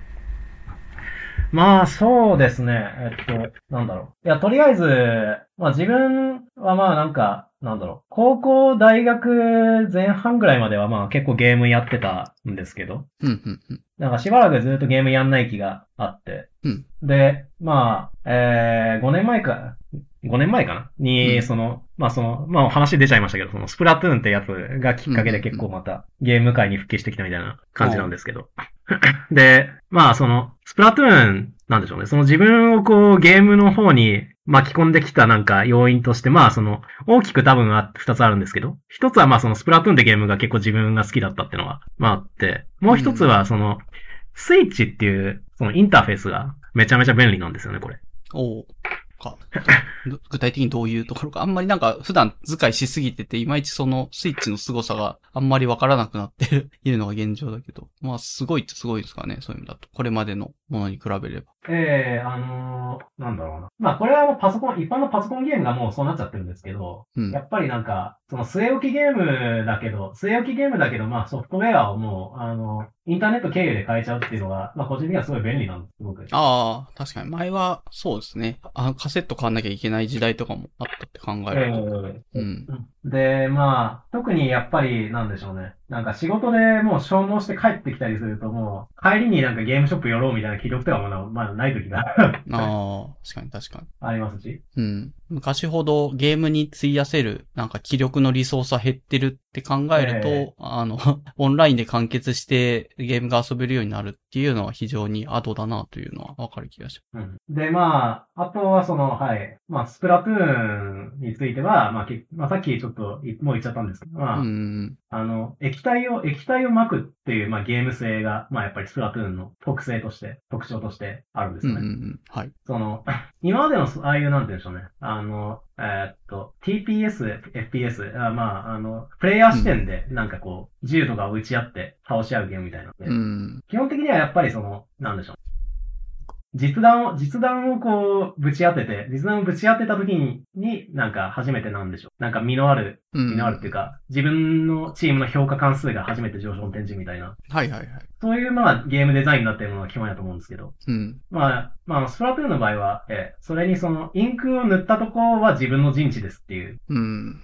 まあそういうファクターを入れることで、本当になんか、なんでしょうね。ものすごく、かん、すごい初心者でも、その、強化関数をなんか自分のチームに寄せるアクションができちゃう。ああ、確かうん。まあ、結構、なんか、そう TPS、普通の TPS とちょっと違うスプラ独特の、なんかそういう良さというのは、なんかありますね。なんか人が言ってて、あ、なるほどなって思ったのは、えっ、と、普通の TPS とかだと、まあ、弾丸とかをなんか道端で拾ったりとか敵から奪ったりとかすることで、はいはいえっ、と、銃が撃てるんだけど、スプラトゥーンって、あの、自分が隠れる潜伏、まあ、あの、えインクの中に潜るみたいなアクションがあるんですけど、その潜るアクションと、その潜ることで、えっ、と、その自分の撃てるインクの量が回復するっていうアクションが一緒になってるのがすごいんだよみたいな話を、そこに感動したみたいな話をされて、ああ、確か言われてみると、ええそう、そういうのは独特だなと思って、それが、あの、はいはいはい。なんか、良さにつながってるのもなんか、まあ遊んでてわかる気はするので、な素朴、すごい素朴な話、当たり前じゃんかっていう、もうゲームやってる人はそんな当たり前の話を今話してるだけ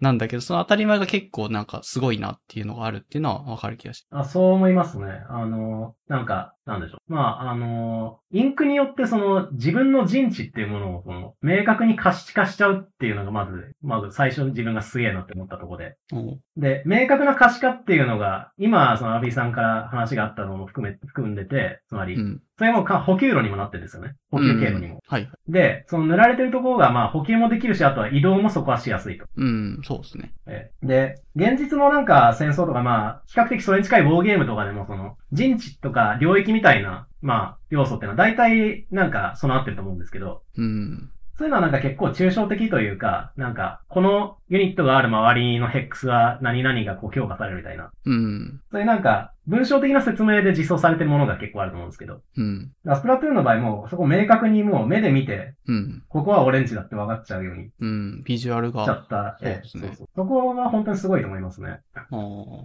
相当素朴にスプラの良さを語ってる感じの。まあまあまあ、はい。まあそう、そんなので、あの、何年ぶりに、あの、ゲームを楽しいと思ってやる地下パワーがあるコンテンツだよ、ですよっていう話ではあります。そうですね。うん。はい。ありがとうございます。えー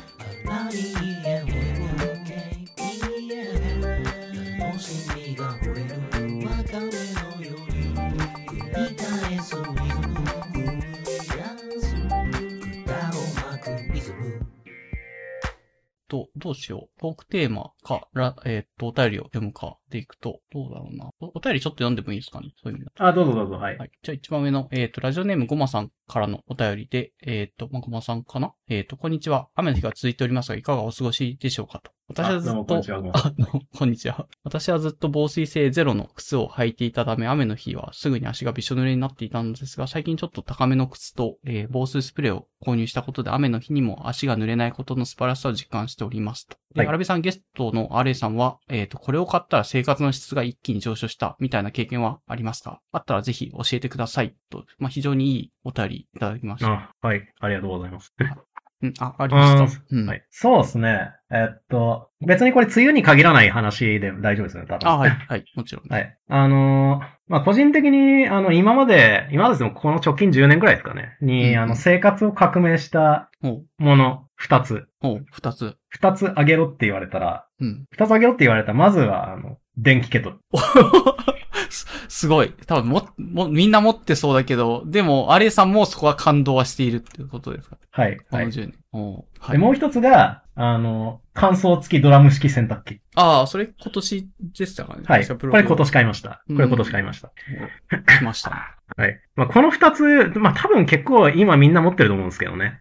ああ、確かに確かあえ その、まあ、それまで、実はその学生時代に買った、なんだろう、えっ、と、洗濯機をもうずーっと使ってて、に。うん、うん。で、まあ、それは全然、全然その、自動乾燥機能がついてなかったんで、うん、うん、うん。まあ、どうしてもその、掃除機、あ、掃除機ね、あの、洗濯機をかけた後に、その、なんとかしてそれを取り出して干すという工程を確保して、スケジュールを作んないといけなかったんですよね。うん、うん、うん。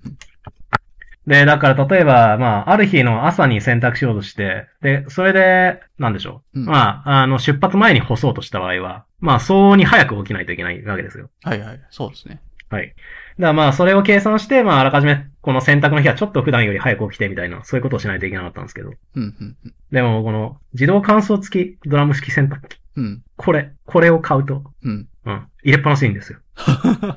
あ、そうそうですか。乾燥がちょっと甘いとなんか、えっ、と、なんか若干湿度が入った状態で置きっぱになるから、あんまりすぐ洗ったら出したいなって気持ちはちょっとあるんですけど、そうかちゃんと乾かしてるってことですかね？いや、そこは抜かりなくですね。ああ。あの、あるんですよ。あ、そうなんだ。ふんわり機能というのが。おお。じゃあ。ふんわり機能というのが、はい。うんあの、まあ、乾燥しますよね。はいはい。乾燥をしながら、こう、優しく揺らして、うん。こう、なんでしょうね。シワが、シワがこう定着しないように。あ、し、シワですか？自分気になってんのは、ちょ、ちょっとでも、ああそういうのじゃなくて。なんか、はい、そうそうそう。あシワも、まあ、あるっちゃあるんですけど、その、に、匂いかな？匂いがその、なんかちょ、ちょっと湿った状態で洗濯機なんかずっと入ってると、ちょっと匂いが、あの、来る気がするから。ああ、はいはい、なるほど、なるほど。ふんわり機能は匂いもケアしてくれる感じなんですか？まあ、基本的にかなり、かなりちょ、今やってる機種の設定だとかなり長時間、まあ、温風を送ってるんで、あ、そうなんですね。はい。下手すると3時間ぐらい乾燥に費やす設定とかでやってるから今。あ、それは結構やってますね。自はい分は2時間ぐらいで、まあ、ギリギリ乾燥すぐ取り出せば、まあまあ、あとは空空気で乾燥してくれるかなぐらいが2時間ぐらい。3時間は確かにちゃんと乾きそうです。うんうんうんなるほど。まあ、運用で、まあ、いろんな運用があって、そういう自分の良さげな設定を、まあ、見出せばかなり使い勝手がいいので、あれさんもうじゃあ完全に乾燥機付き洗濯機に全部投げ込んどけば全てオールオッケーな設定で、まあ、回してるって感じです。ただですね、そういかなかったものも実はあります。おおそれはどんなんですか？えっとですね、まあ、一部の服、えっと、一部のなんか、ジーンズ、うん。それからなんか、上の、上の上着でもなんか一部の、まあ、素材のものうん。に関しては、なんか、まあ、これはちょっと初期の失敗なんですけどね。うん。うん。この、まあ、息を言おうと乾燥機能を使うわけじゃないですか。はいはい。で、まあ、乾いてんですけど、乾いてないんですけど、もう、かわいそうなぐらいシワシワになって出てくるんですね。ああ、ふんわり機能が役に立たなかっはい、はい。これはまあ、だから結局、その、もう、なんでしょうね。ちゃんと、ちゃんとその、ピシッと伸ばさずに、伸ばさずにこう、ガタガタ揺らしながら乾かすという機能だけではちょっとね、た。うん、うん。こう、綺麗にシワが伸ばせなかった事例というのがいくつかありまして。はい。で、これに関しては、もう、あの、一応私としてはソリューションはありまして。おう。まあ、その服を選択するときは、乾燥機能は使わない。え、普通に洗濯だけで、あとは、あ自分で乾かすべきって感じ？部屋干しします。おおなるほど。まあまあ、はい ある意味運用でカバー、カバーしたという感じですね。うん。まあ、まあ、あれですね、あの、やっぱ、何でもそうですけど、あの、まあ、何事もやっぱ100点満点のね、あの、道具ってのはないので、うん、うん、そうですね。その他はまあ、ちゃんと人間の方からも寄せていかないと、こう、あかんところはどうしても出てくるわけですね。はい。わかります。これ何事ででも、何事においてもそうやと思うんですけど、はい。パナソニックかなんかがその自動、えっ、と、洗濯物折りたたみ機みたいなのを開発していて、で、8割あ、9割ぐらい折りたためるらしいんですよね。もうそれで欲し、もう欲しいなと思うぐらいのもんなんですけど、結局開発なくなっちゃったのは、なんだったかな？なんかエアリズムとか、ああいうつるっとした T シャツを畳めないっていうところで頓挫して、開発中止になったって話を聞いて、いや、そんぐい。らいだったらリリースして、あとは運用でカバーさせてくれてもいいのになってちょっと思った記憶が ありますね。なるほど。うん。なんかそこでこう、なんでしょうね。ま一部カバーできなくてもリリースしちゃうか、もうそこで全部引っ込めるかってもう結構なんか、うん。企業の 性質というか、性格が出ますね。なんか。うんちょっと完璧私もまあ、ええうん80%、90%いけるんだったらいっちゃっていいんじゃないのみたいな気はしますが。はい。まあ、ちょっとそんなニュースを思い出しました。はいまあ、まあ、まあ、あのねえー洗濯機、そうですね。エアリズムが、エアリズムが畳めなくて、使用者が即死ねとかそういうことはないので。そう、別くるエアリズムもね車とかだと、車とかだとなんかその、えうんえ車とかだと例えば0.1%のやつがブレーキが効かないとかだともう人が死ぬんであれなんですけど、はいはい。洗濯機やったらまあ、まあまあまあまあって思いますけど。うん、わかります。自分もそんな気持ちですえ。はい。で、ちなみに自分が買ったら、これを買って生活がっていうの、多分ここ3、4年ぐらいだとい一番は、そのセセサミっていうその家の鍵のところに取り付けて、えーっと、オートロックとか、あと鍵閉めたり開けたりとか、スマホからできるようにした、はい。あの、ものがあって、それが一番楽ですね。これまで鍵持ち歩かなきゃいけないっていうのが地味に自分の中でストレスで、なくしちゃダメじゃないですか。家の鍵って当たり前だけど。はいはい、はい。そういうなくしちゃいけないものを持ち歩くことは結構昔からストレスがあったので、まあなんか、まあ物をなくしやすいっていうのが性質であったから、まあなくさないように自分の中だとこう人のなんか2倍3倍と注意を払わなきゃいけないっていうのが嫌だったんで、貴重品は極力減らしたい、持ち歩きたくないなっていうのがあったから、まあそれをスマホに集約できる機能がセサミとかを家の鍵に取り付けるとあるし、あとオートロックとかも、まああの鍵を閉め忘れとかもそれで確実に防げるので、うんうんうん。あの、なんだろうな、じ、おっちょこちょいな自分の性質をそういうなんか IT ツールがカバーしてくれるんであれば非常に、あの、いいなっていうので、あの、で、ちなみに最近だとガジェットのところに書いたんですけど、セサミタッチとかっていうのも出てきて、これは開けるときにこれまでスマホを自分でこう出して、スマホの画面を開くのちょっと面倒くさいじゃないですか。そうじゃなくて、はいはいはい。えっ、と、家のドアのところに、まあ、これペタッと取り付けとくと、指紋を一応に、あの、設定しとくと、その指紋で指で開けられたりとか、あと、えっ、あと、スイカとか、あああいう、はいはいはい。なんだろう、まあ、スイカスマホについてれば、スマホからピッてつければ、あの、開けてくれるみたいな、そういうのも最近出たので、ちょっとこれは買って使ってみようかなと思っています。一応、これ便利っすね。あ便利、めちゃめちゃゃ。便利ですよ。ぜひ、あのうん、使って、そんなに高くないんですよ。セサミは多分4 4000円とか3000円とかで買えちゃうし、うんセサミタッチも3000円ぐらいなんて全然ペイするし、なんか生活がこんな値段で一変するのは、もうめちゃめちゃ安いなと思って、はい、やってますで、注意点としては、えっ、と、オートロックを自分は使ってるんですけど、絶対オートロック締め出されるっていうのは事件起きるので、えっ、と、はいはい。最悪バックアッププラン、あの、最悪こうすれば絶対入れるっていうプランを残した上じゃないと使うのはあんまお勧めしないですね。オートロックとかの機能を使うんであれば。はいはいはい。はい。まあ、はい。自分は自分のことをそこら辺は信用全然してないので、はいはい。絶対、あの、もう物理的にこうすれば開けられるっていうことを、あの、バックアッププランを持った上で使ってはいて、あの、実際もう今のところ3回ぐらいは締め出されてます。だから締め出されるたびに、あ、ちゃんとバックアップのプランを最悪どうにかなるようにしといてよかったって安心して開けてます。ああ、あの、最悪の場合にどうにかするものをちゃんと持ってくる重要ですね。超大事です。えー電池切れちゃうことも絶対あると思うんです。ああ、ありそう。うん。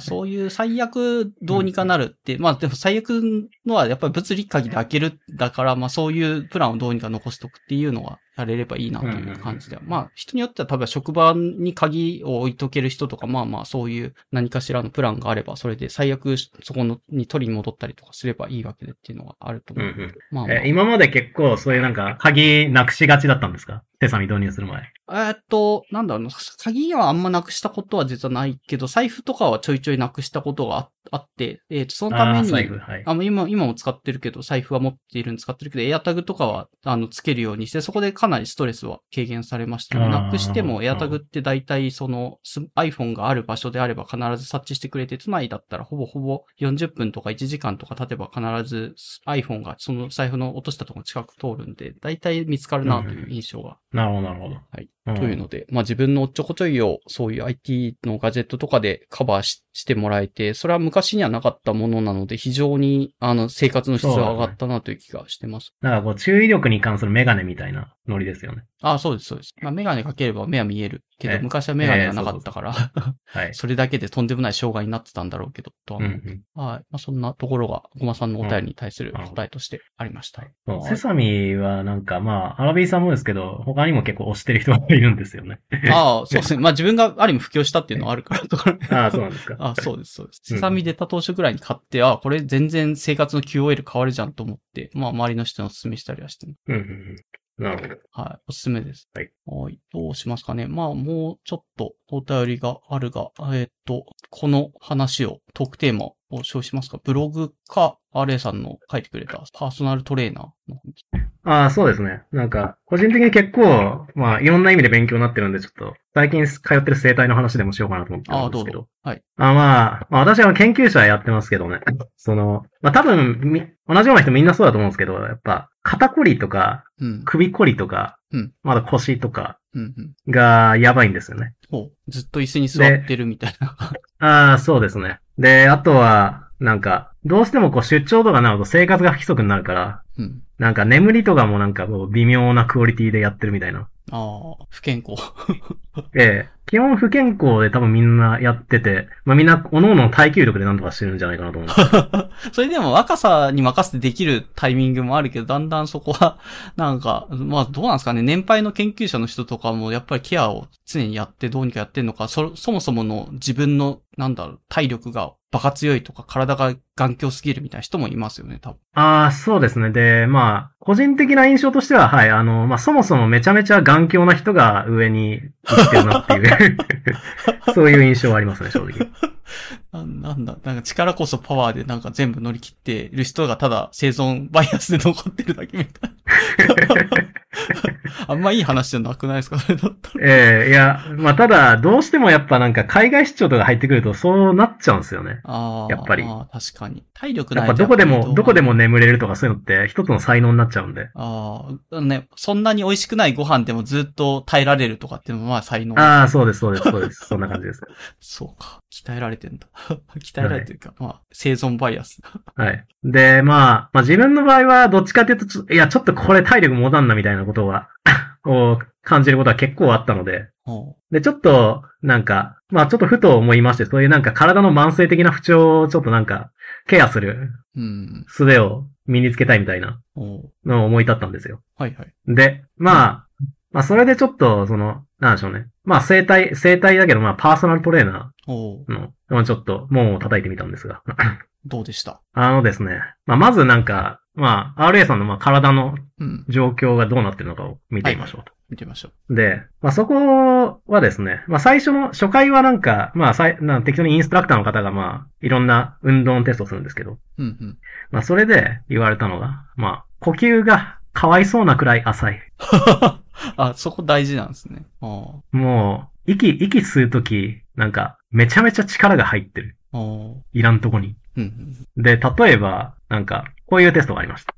はい。息吐いてくださいと。ほうほう。ゆっくり吐いてください。うん。で、止めてください。うんで、まあ、そんな苦しく、苦しくない間はそのまま息止めてて、うん。で、ちょっと体が息吸いになったいなと思ったら息吸ってくださいと。スッと。で、なんかこれ僕初回多分なんか、5、6秒？うんうんうん。で、ちょっと我慢できなくなって吸っちゃったみたいな感じなんですけど、ええなんかこれ目標値30秒ですとか言われたんです 全然、全然遠いですね。30秒ですか？人間そんなことできますか？みたいな。お、で、何がいけないんでですか？うん。うんで、何がいけないんですか？って言ったら、え、呼吸が浅いです。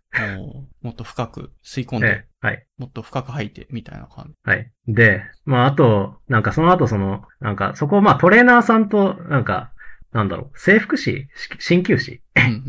なんか針とかも打ってる人がいるんですけど、まあそういう人にこういろいろチェックされた後で、まあまず、RA さんはうん、骨盤のポジションをなんとかしましょあ、そこなんだ。う。骨盤？お息が浅いのに骨盤みたいな。うん。で、まあその、骨盤の可動域を広げるとともに、あとは、あと、あ、そう、RA さんは、肋骨が広がらないので、おう肋骨を広げる刺激を与えるためのく訓練をしましょはい。う。で、それでもう、なんでしょうね。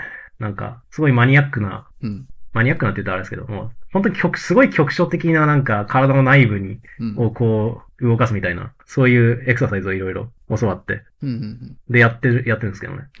でまあ、いや、それでびっくりしたのが、最初、なんか、その肋骨が、RA さん肋骨が広がりませんって言われたんで、その肋骨広げるエクササイズでやろうとしたんですよね。おうで、やろうとしたんですけど、肋骨が、つるんですよ。つる？つる。肋骨 つることありますか？肋骨つるんですよ。痛い、痛くなる。あ、痛いたたみたいな感じですか？つる。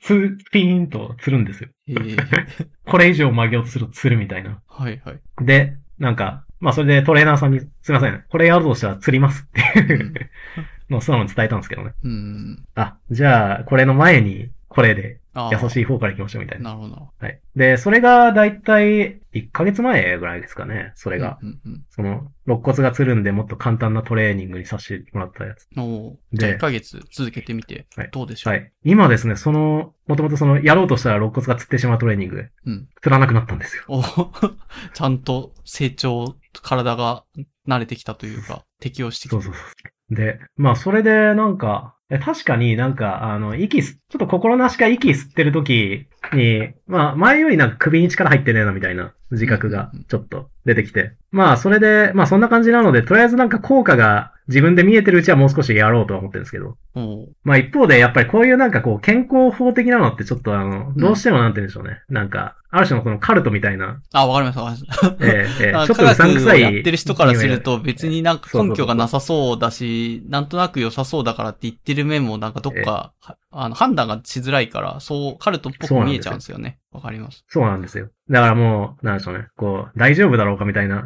独特の緊張感を持ちながら やってる感じで。まあ、そそれでいいんじゃないですかね、別に。はいあの、全全部信者にならなくてもいいはずなので、ええ我々は純粋に体のそういうのを、まあ、まあそういう意味だと、これを聞いたからってみんな生体に行けというつもりは全然ないということですよ。ああ、全くその通り。はい、うんその通りです。はい。そう、それが別に全工程じゃなくて、一応自分の、や、いろいろ試してみてるものの中の一つであって、それが真かどうかわかんないけど、とりあえずやってみたら体がどう変わるのかなとかにちょっと興味があるから行ってみて、お試ししてますみたいなイメージでやってるってことですかね。ああ、そうですね、そうですね。まあ、あとは、ちょっとまあ、そこが面白いのが、うん。なんか、その、そこをなんか基本的に複数のトレーナーさんで回してて、で、自分がその、特定のトレーナーさんを予約する感じじゃなくて、まあ、向こうの都合でこう、うん。こう、入れ替わり立ち替わりって感じなんですけど、はい。で、なんかこう、トレーナーさんごとに結構方針が違うんですよ。おうで、なんか、その、その立場の違いみたいなものをあからさまに見せながら、こっちにコミュニケーション取ってくるんですよね。うん。あ、そうなんだ。あの人はこう言うけど、私はこっちですみたいな。あ、そうそうそうそうそう。だから、トレ、最初に当たったトレーナー A さんは、なんか、いや、あの、この人は、まず、まず呼吸をなんとかしないといけなくて、そのためには、あの、なんだっけ、うん。えっと、骨盤を、骨盤が重要やっていううん。仮説を持ってる人と、あと、いや、この人は、この人はなんか、小脳のバランス調整がおかしくて、そこを刺激してやった方が絶対良くなるみたいな。仮説を持ってる人が、まあ、B、B さんがいて。なるほど。で、あとは、あまあ、まあ彼らの言うことはごもっともなんだけど、ちょっと要求してる宿題が、あの、重すぎるから、もうこれだけやらした方がいいっていう、ああ、なるほど。C さんが。C さんが、C さんが。今のところその3人のトレーナーさんに私は、まあお世話になってるんですけど、うん。で、いや、なんか、おーなんか、割れてんなって。いうの。を、まあいいんじゃないですか。なんか AI の合議制みたいな感じで、あの、それぞれのえ理念によって、最終的なゴールはまあ RA さんの、あの、体の調子が良くなるっていうゴールに向かって動あそう。そうそうそうそう。ん。えーまあ個人的にはそれは好ましく思ってて、えーまあなんか、あまあまあやっぱりね、あの、自分の体というのは未知の世界ですから、はいはい。まあそいつを、そいつを直すというのはまあ、やはり未知の課題でしょうということで。確かに。えー いろんな仮説を立てて、まあいろんなアプローチでやってくれた方が、まあ、どっか当たりが来ればそれでね、体も反応してくれるでしょうだからまあ、あれですよね、なんか、若、若者用、その、私の体を出しにして学びなさいみたいな、そういう、だ な、何た、何目線なんですか？いや、師匠みたいな。というか、いや、今、今、大体そうだと思うんですけど、そのサービス業にいる人たちって、自分より若い人結構多いんですよね。ああ、はいはい。そうですね。あ、そっか。だから別に、あの、なんだろうな。もう、年、年配の人だったらそん、そんな雰囲気じゃないけど、まあ若者だから頑張りたまえみたいな気持ちで やってるってことです。えーで、あとはその、やっぱりなんかその、まあ、なんでしょうね。まあ私もその、あれ、あの、おっさんゲーマーなので、その、なんか、なんでしょうね。プロジェクトを回すときにその、外部にどういう顔を見せるかみたいな、ああ、はいはい。そういうところについて一応なんか自分なりのなんか哲学みたいなのがあるんですよね。おうで、そういうのとまあ衝突するところもちょっとあるんですよ。衝突？え、な、何が？衝突あつまりあの、自分の、自分のなんか哲学というか、うん。その、ある組織がその、外部とコミュニケーションするときには、はいはい。なんか、できるだけ窓口はまあ、あ一本化しといて、一メッセージ、メッセージは明確化しようみたいな。はい企業、企業だとそんな感じでやってるところええ多いと思います。ええ。だからまあそういうなんか個人的な美学とちょっと衝突する面もあるんですけど、うん。まあまあでも、うん、みんな一生懸命勉強してるし、本気だから、まあ、うん。まあ今もう、もう若い人たちのね、世界だからっていうことで。面白い。あまあこの、このおっさんの体を出しにして学びたまえという スタンスで言ってますね。はい。面白いです。はいありがとうございます。まあ、そうですね。まあ、そう、そういう、なんだろう、生活改善の一環みたいなので、はい体の改善話で生態でパーソナルトレーナーをつけてやっていると、試行錯誤しているという話はいで。す。そう。はい。で、最後、えーまあ大、大丈夫だ、大丈夫だろうかと思いながら、大丈夫だろうと思いながら、こうんうう、微妙、微妙なこの、なんでしょうね。微妙なこの独特の緊張を持ちつつ通ってるという話です。ああ、はい。そう、全、全面的に信者になってるわけでは、一応まあうん、そうだね。そそう、サイエンスをなりわいとしている以上は、ちょっとそこは突っ込み入れながらやってはいるという感じで。はい、はい。はい。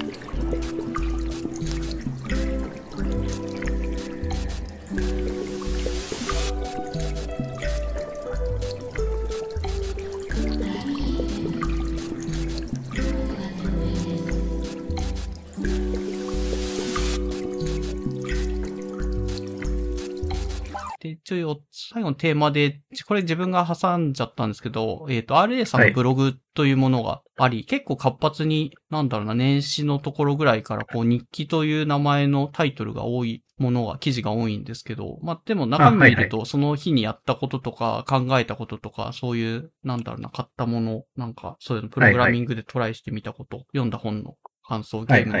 なんかはい、ゲームの感想とかっていうのがあって、はい。面白いので、あなんかちょっと振り返れば、あの、うどうですかね？か書いてて、まあ最近はちょっと多分忙しくて書きづらくなってんのかなとか、まああとそこ そこ飽き飽きてきて、まあ結構ブログって書き続けてると飽きるっていうのは自分もわかるので、なんだろうな、うん、更新頻度はそれぞれのタイミングで、あの、書きたい時に書けばいいかなと思っているんですけども、はいはいなんかおすすめとしては結構タイトルでわかりづらいので、RA さん的にこの記事がいいみたいなのとかってありますかね？これが、あー、そうですね。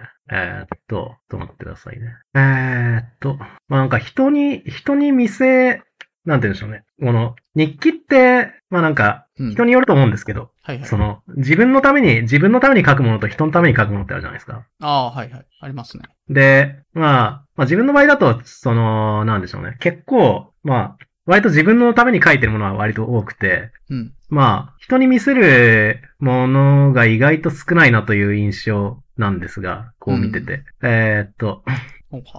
まあ、割と、えー、拡張、拡張高いことを書いてるやつを、えー選ぶと、うんうん。まあ、割と最初の、一番、ほぼ一番最初かなの、スプラトゥーンの、まあ、ある武器に対する、なんか、インプレッションを書いたもので、トライストリンガー愛の告白っていうのがあるんですけど、ね、ああ、ありますね。これは割となんか人に見せるために文章を書いていた。ああ、なるほど。この、なのでこの時は、はいほうはい。シャープマーカー持ってたけどしっくり来なかったみたいなところ。あ、そうですね。うん。これはまあ、あれですね、そのまあ私がさっき言ったように、その割となんかゲームの手触りみたいなところを結構重視してるところあるんですけど、うん手触りの観点から、あの、まあ、いろいろ武器を模索していて、まあ、これに一時期ハマってましたっていう。で、うんそれのどこが良いのかっていうのを、まあ、独特と、うん。ネチに説明してる、はい、内容ですね、これは。あそう、アレンさんのスプラ記事はなんか、そのゲームに対するすごい愛情というか、まあ、結構批判的な、このアップではどうなんだ、みたいなとか、この運営の態度はどうだっていうツッコミ入れてるやつとかもあるんですけど、まあでもゲーム自体が良くなってほしいって気持ちが伝わるので読んでて非常に、まあ、その、まあ自分もゲームやってる人なので、あの、わかるなと思って読んでます。あ、ありがとうございます。なんか、あれなんですよね、その、あのー多分なんかこう、学生時代にゲームした時と、結構今違うとこ、観点からなんか割とゲームへの付き合いを。捉えてる感じがちょっとあって、はあはあ具体的に。なんか全然分野違いますけど、なんかまあ自分も、もうまあ、例えば研究ってのは結構なんかものづくりみたいなうん、側面があると思ってて。はい。で、そっちから、そっちから、そのものづくりをある程度経験した後でこうゲームに戻ってくると、うん。なんか、その、この裏にある、ものの裏にあるなんかそのクリエイターがどういうとこ頑張ったかなみたいな。ところにも結構想像を馳せてしまうんですよね。はい。で、まあそういうのを踏まえると、まあ例えば、まあこの、このアップデートうん。は、なんか、まあ、そのアップデート自体がどういう効果を持ってるかみたいなところへのなんか批評から、なんかちょっとその、アップデートの奥になんか通じるなんか哲学みたいなのの一貫性みたいなうん。ところもついついなんか見ちゃうみたいな。はいはいはい。スプもちろんそれまあ哲学はこうだろうがって思ってたけど、なんかちょっとそれからずれたアップデートとかそのメッセージが運営から出ると、ちょっとそれに対してはツッコミ入れたくなっちゃうみたいなところもある。ああ、そうですね、そうですね。で、まあ、そういうのはやっぱなんか、あの、今だからこそ、まあ、なんか考えられることやなみたいなうん。確かふうに思うので、まあ自分で書いてても、自分で書いてても、はい、あの、まあ割とゲームへのなんか、向き合い方みたいなのがちょっと、いろんなか、ちょっと角度が増えてるなみたいなのは感じますね。うん。ありと、個人的には本の感想で、えっ、と、do nothing gism とコロナ、do nothing gism。なんか何もしとうない主義みたいなああ、はいはいはい。これ本、本で何だったっけな？なんか前の、なんですかね、し修士の時とかに結構その若干鬱っぽい感じの時になった時に、あ本読んだりとかしてそこら辺の、なんだろうな、あの、状態からどう、あの、病んでた状態からどう出していくかみたいはいはいは。ないので読んだ本がなんだっけ、嫌な気分よさよならっていうああ、そうですね。は本いはいはい。があって、それを読み直して、なんだっけ、はい虚無主義とか、その、あれってどう、どうはいいうも、風に克服するとか書いてあるんでしたっけっていう、ちょっとまだ、この本読んでないんで分かってないんです。どんな本でした？そもそも。ああ、これはですね、あの、まあなんか、まあそうですね。まあ、い、まあ、うつ病よりもう少し一般的なうつ症状みたいなはあはあものをどうやってマネージするかみたいなああ、そっか。まあ話なんですけどかね、人によって気分の上がり下がり生きてたらあると思うので、下がってる時にどうそれをはい、なんか、まあ受け止めるかっていう心構えみたいな本です。で、まあその下がってってる人、下げてる人のその心のありようっていうのを結構なんか理論化して教えてくれる本なんですよ、まず。あその、つまり、なんだっけ。例えばですけど、まあよくありがちなものとして、なんか、一回の失敗をサンプルにして、それがぜ、毎回通用するものと思っちゃうみたいな。あ、ああ、一回失敗したらもう俺の人生は終わりだみたいな風になんかね、思っちゃったりとかすると、それ結構病んでるなって感じはするんですけど、って話。ええあとは、なんかをやった時に、その、完璧で、完璧でなくてちょっと傷があったがためにも0点だと自己評価しちゃうみたいな。ああ、なんかやりがちです。はい。でな、そんな感じで、その、下がっちゃう人がどう下がるのかっていうのは結構類型化できて、まあ、それについてまず説明をしていると。うんうん。で、それをまあ、どうやって、あの、どうやって克服していくかみたいな、まあ、やり方うんうん。について解説していくものなんですけどね。そうか。まあ結構よく聞くのは落ち込んでるとか問題があって悩んでる時とか、それを紙に書き出してみるといいみたいなことはあって、それって一ちょっと客観的に自分の状況を見直すためにやってることかなとは思うので、まあそういう、はいはい、はい。こういう本で、そう客観的にその落ち込んだ気分を言語化してくれてると、えっ、と多分そういうものに対して対処がしやすくなるから、まあこの本自体は価値がそういう意味であるのかなという気はしたんですけどそうですね。そうですね。で、まあ、なんでしょう。まあ自分の場合結構その、あの、なんだっけ、と。ああ、そうそう、あの、まあコロナの時期になってから、なんでしょうね。こう、気晴らしにここへ行くみたいなのがすごいやりづらくなった面があるんですよね。ああ、はいはい。わかります。ええ。自分、まあ、あの、なんでしょう。いわゆるそのスーパー銭湯結構好きなんですけど。はいはい。で、まあコロナを経てから、まあ基本なんか館内ではマスクをつけてくださいっていう、うんうん。いうのになっちゃうんですけどね。うん。で、やっぱりなんか、まあマスクつけてると、体が完全にはリラックスしてないんですよね。ああ、そうですね。ちょっと身構えてえ、外にいるなという感じはします。ええええええで、まあそれでちょっとなんか、その時期、こう、なんでしょうね。まあ、外に出ても100%リラックスはできないからめんどくさくね、めんどくせえみたいな感じでう、ん。家引きこもってよみたいなうん。傾向が結構出てたんで、まあ、はい自己診断の意味を込めて、うん。と、まあ書いてたんですけど。ああ、なるほどね。そうまあ家にいると、どうしても、なんかちょっと落ち込みやすいというか、まあ、そうはいはいはい多分誰しもずっと家にいたらちょっとね、あんそんな気分上がんないと思うので、まあそういうのを言語化すること自体で、あの、ちょっと、あこれはだからい、いまいちこう、気分が下がってんだなっていうのを認識しするためのブログも書いてみたって感じ。そうですね。これははい、割と人に見せるために書いた感じですね。あ、はい。いや、読んで、ああ、へえって、なんか、なかなか興味深い本を取り上げてるなと思って読んでました。うん、かどうかなうん。まあ、あとはなんか Python の記事とか、チャット GPT 関連の記事とか、まあ、なんか出た時に、岡野原さんとかの、なんか、はいはいはいはい。本とか、岡野原さんってあれですよね。えーっと、あの、有名な。プリファー、プリファードの社長。そうそう、プリファードの社長さんが書いた記事の本とかはいはいはい読んで、感想を書いてくれてたり。はいはいはいはい。ああ、そうですね。なんか、えっと、ただ、この本めちゃめちゃ難しいですね、個人的には。あ、そうなのえ、それで難しいってどうなんですかね？数式、結構物理とかやって数式とか出てきても気になんないじゃないですか？っていうところじゃなくて、言ってる意味がようわからんって感じなんですか？うーんとですね。抽象的すぎると。あのー、なんだろうな。こう、ある、ある式を、なんだ、うん。なんかある主張が出てきた後で、なんかいきなりこうし、危険形がダーダー続いたりするんですけど、でそういうのはなんかその、何を示そうとしてるのかっていうのを必ずしもあんまり明示せずに進んでっちゃうみたいなあ。あこの人。岡野原さん的にはもうある程度閉じて知ってるからって言って、なんか略してたりとかすることもあるかもとですね。ああ、はい、そうですね、そうですね。うん。ありそう。で、なんかどこ向かってるのかよくわからないけど、めちゃめちゃ長い数式変形みたいなところがちょいちょいあって、あそれがまあちょっと読んでて好きくなかったんですね。あ。ああ。岡野原さん自体は知ってたりとか、その業界にいる人はその背景を知ってるかもしれないけど、ちょっとそ、外に、外野が読むにはちょっと、あの、コストが高いなという感じな本だったってことですかね、多分。うんまああとはなんか、まあこの拡散モデルって考えがなんかワンチャンちょっと研究の新ネタになんか使えねえかなみたいなああ。可能性もあって、まあちょっと読んでたんですけどう。ん。うん。ああそういう。まあ、ええまあちょっとこれはまだなんか、あれですね、人に内容説明できるほどちょっと理解できてないですね。うん。ではい。で、最近はまあちょっと、あの、まあ、この前出した論文ずっとやってたんで、うん。ちょっと勉強もストップしちゃったんですけど。ああ。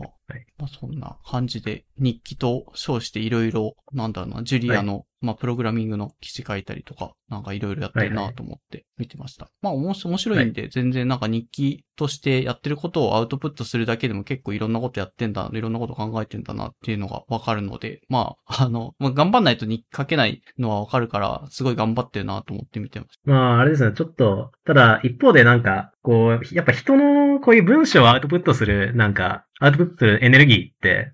送料が多分決まってて、はいはい。で、だからなんか最近のその論文に集中してる時期はもう全然ちょっとこっち書く気にならなかったああ、まあ、だと思います。全然。ね。自分のそれで結構ストップしちゃってて。うん。はい。まあね、最高傑作の論文書けるなら、このノート書いてる場合じゃねえっていうのは分かる気がします。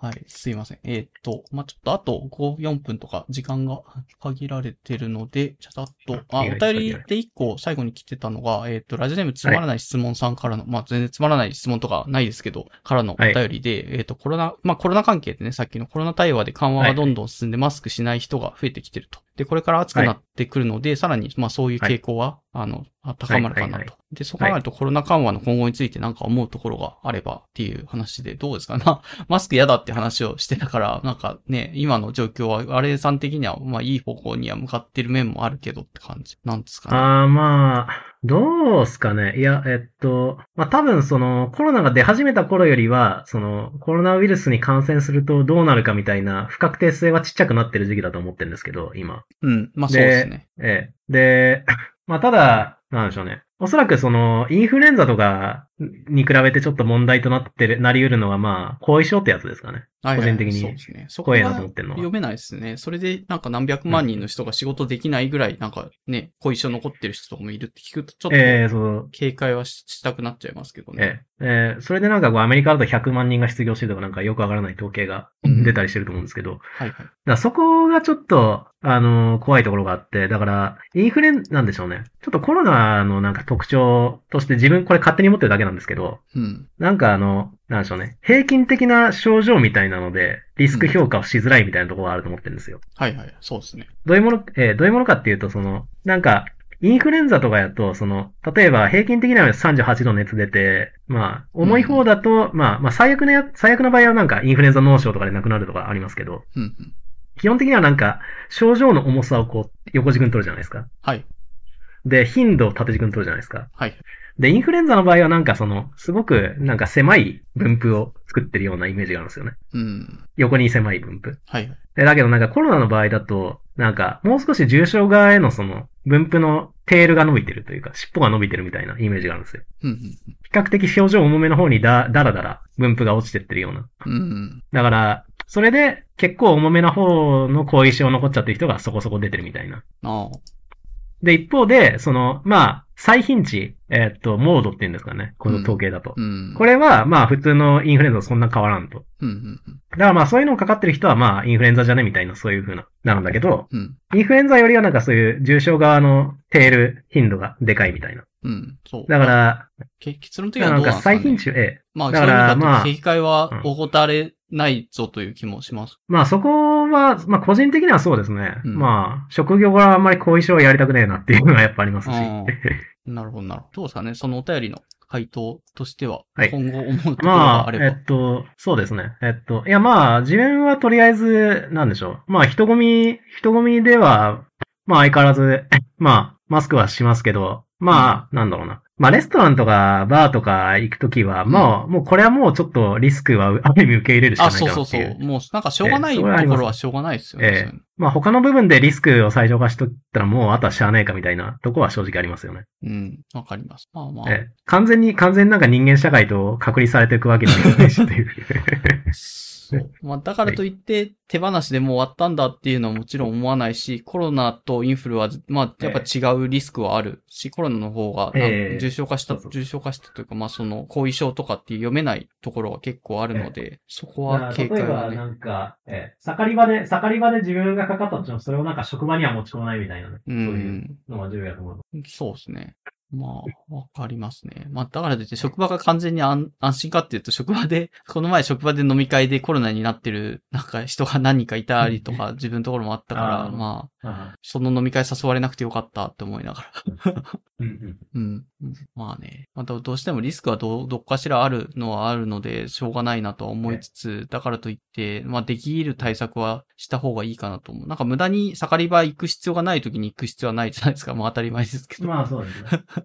とか、まあそんな感じかなと思ってますけど、うんなんかリスク共有しなきゃいけない場面はあるから、その時はまあもうしょうがないなと思ってやるけど、まあだからといって、なんか終わったんだっていうつもりもないし、リスクもかなり、あの、インフルエンザよりも全然あるなっていうのは知ってはいるので、無茶なことはもちろんしない。まあさっきの人混みの中だと最低限っていうのはもちろんやってるなっていう感じ。ねまあだからそこはなんでしょう、なんか自分はまあここまではやるけど、これ以上はちょっと厳しいなってなんか自分の納得感うん。を大事にして、なんか、まあそこをなんかこの、なんだろう、そこをなんかこうちゃんとキープしてて、うそのん。周り、周りがなんかな、なんやかんや言われて、ちょっとどうやろうって思った時に、まあ、いや、俺は、俺はちょっとあくまで、ん 俺のスタイルでみたいな、そういうのを大事にできるといいです。まあそうですね。確かに。なだから、あ周りが全く対策してないな、なんだこれはとか、まあよく流れてくるじゃないですか。電車の中でマスクしてない人はいはいがくしゃみしてなんだみたいなの流れてくるけど、ああれはあれでなんか精神衛生良くないから、はあ、この人はそういうなんかスタイルなんだなって思うぐらいで、まあスッと離れればいいだけであってって気ます。そうですね。はいまあまあまあ、ね、コロナの考えるのも大事ですけど、自分の、まあ、なんですかね、気分というか幸せも 大事なので、まあまあ、あの、自分のスタイルでできる範囲でっていうのがなるんじゃないのかなとは思ってます。それは別に国が決めることじゃなくて、個々で決めること、まあ自分でね、うん。自分はここまでっていうのを決めることなので、コントロールができるから、まあ、それはそれでいいのかなと思います。何へ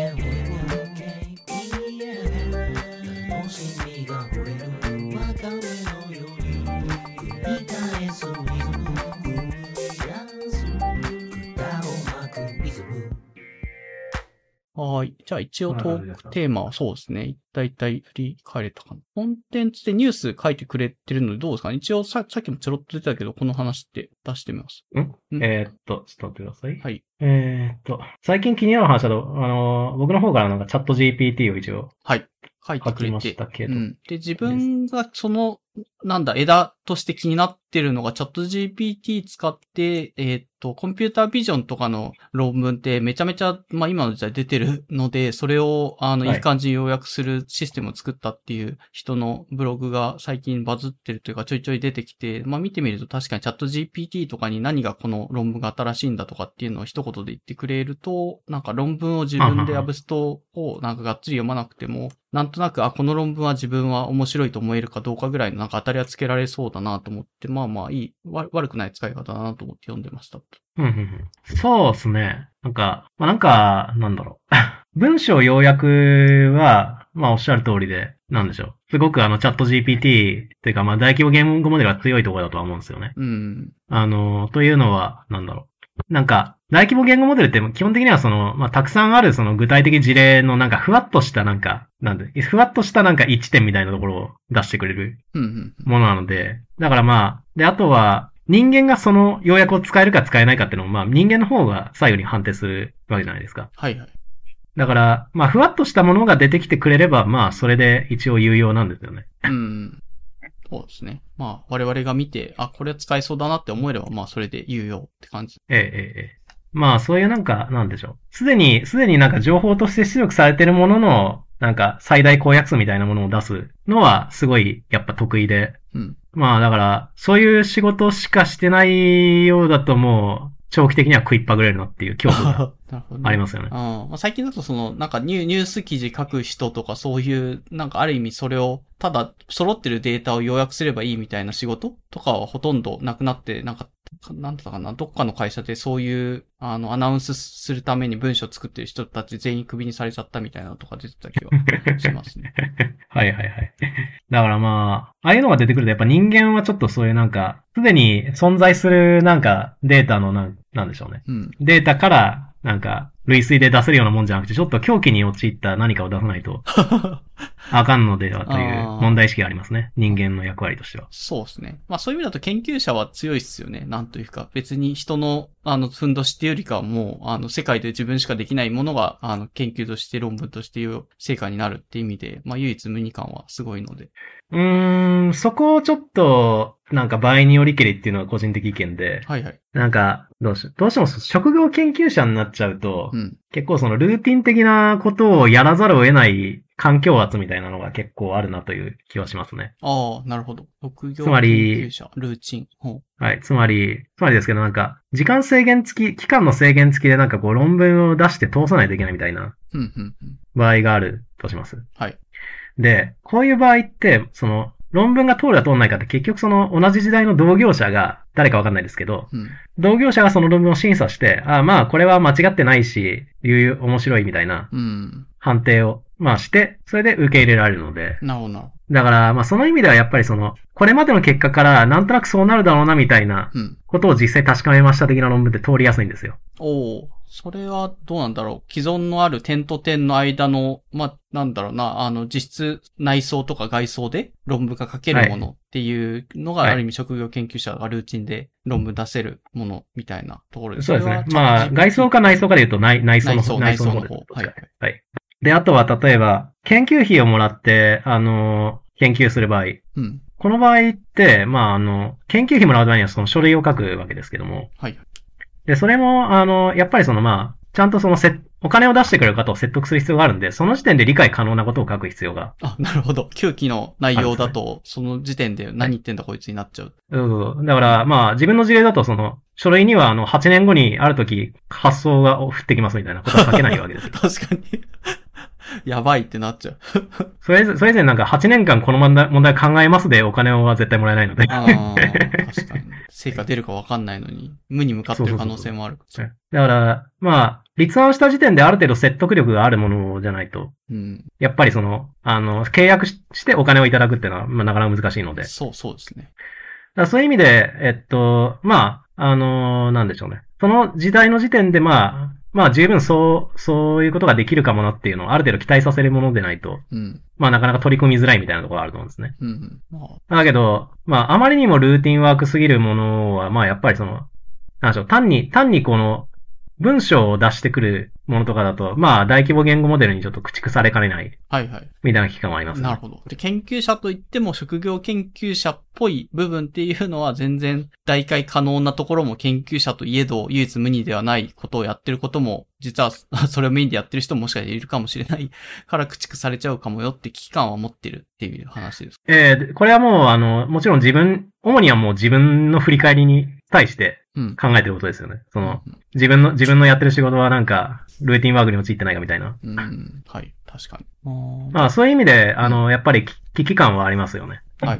自分の仕事のどの程度がなんか、いずれ置き換えられるのかみたいな。ああ、確かに。どの業界でも、あの、まあ、プログラムとかエンジニアとかっていう職業の人も、なんかど、どこまでこれに置き換わるのかとか、どこまで置き換わんないのかっていうのは、なんか今まさに、なんかみんな議論してるな、議論っていうか、いろいろみんな、なんか興味持って話題にしてるなという気はします。うんこれをニューストピックに上げたっていうのは、そういう話がしたかったってことなんですかね？あまあそうですね。結局その、まあ、こういうチャット GPT 大規模言語モデル、言語モデルがまあ、もうかなり使えるレベルで出てきちゃったことによって、うん。結構なんか人間の労働の価値についてうん、うん。いろいろ変わるかなと。で、まあこれがその最初の論文の話とも繋がるんですけど、はいはい。まあ、それでその自分が、あの、まあ、今思ってる一つのソリューションは、やっぱあの、強靭になれっていうことなんですよ。いいですね。これはチャット GPT じゃこのなんかね、内装じゃ出せないでしょっていう感じのものですよね。そう。そうです、そうですね。あとは、なんか、なんでしょうね。とにかくなんか、今あるもののなんか最大公約数じゃないところを、なんかうまいこと、そこになんかこうん。う、もう、そこをネチネチ、ネチネチなんか考えて、うん。なんでしょうね。自分は狂ってしまったのかみたいなものうんをお出ししていく必要があるのではないかみたいなうん。のが、まあ、現状の、まあ、自分の作業仮説ですね。おー、なるほどな。まあそう考えると、なんかこれまではなんとなくでやって、なんとなく仕事になってたものが、まあ結局置き換わっちゃうんだったら、まあもうよりなんか自分にとってなんだ発狂できるぐらい、んや、ねちねちやれるものって何かっていうのをなんか見直す機会にはなってるかもしれないってことですかね。この、こういうものが出てきた。はいはいはい。だと思いますね。うん、ありそうな気がします。まあ、それつながりで勝手につなげちゃうけど、その自分が、あの、おすすめコンテンツで本のところに書いている、あの、本これ本のタイトルなんですけど、欲望の見つけ方っていう本があって、これあんまり タイトルは良くないけど、なんかや言ってる内容って結構シンプルなことを言ってて、えーっと、ひはいはいはい。人って、なんか、あの、欲望な、何か欲しいとか、あの、こういうことをしたいとかって思うときに、言うほど純粋じゃないよねっていう。あのあ周りの人がやってたから、自分もこうしたいとかっていうのを、さも自分の欲望かのように、あの、思、思わされてることっていっぱいあるよねっていうようなことを、なんか結構テーマに書いてる本なんですよ、はいはいはいはい。で、まあまうんあ、あのけ結論的にはそういう、あの、周囲の人があやってる、ま、ことをただ真似たいっていうの、欲望は、欲望としてのなんかグレードが、まあちょっと低いと。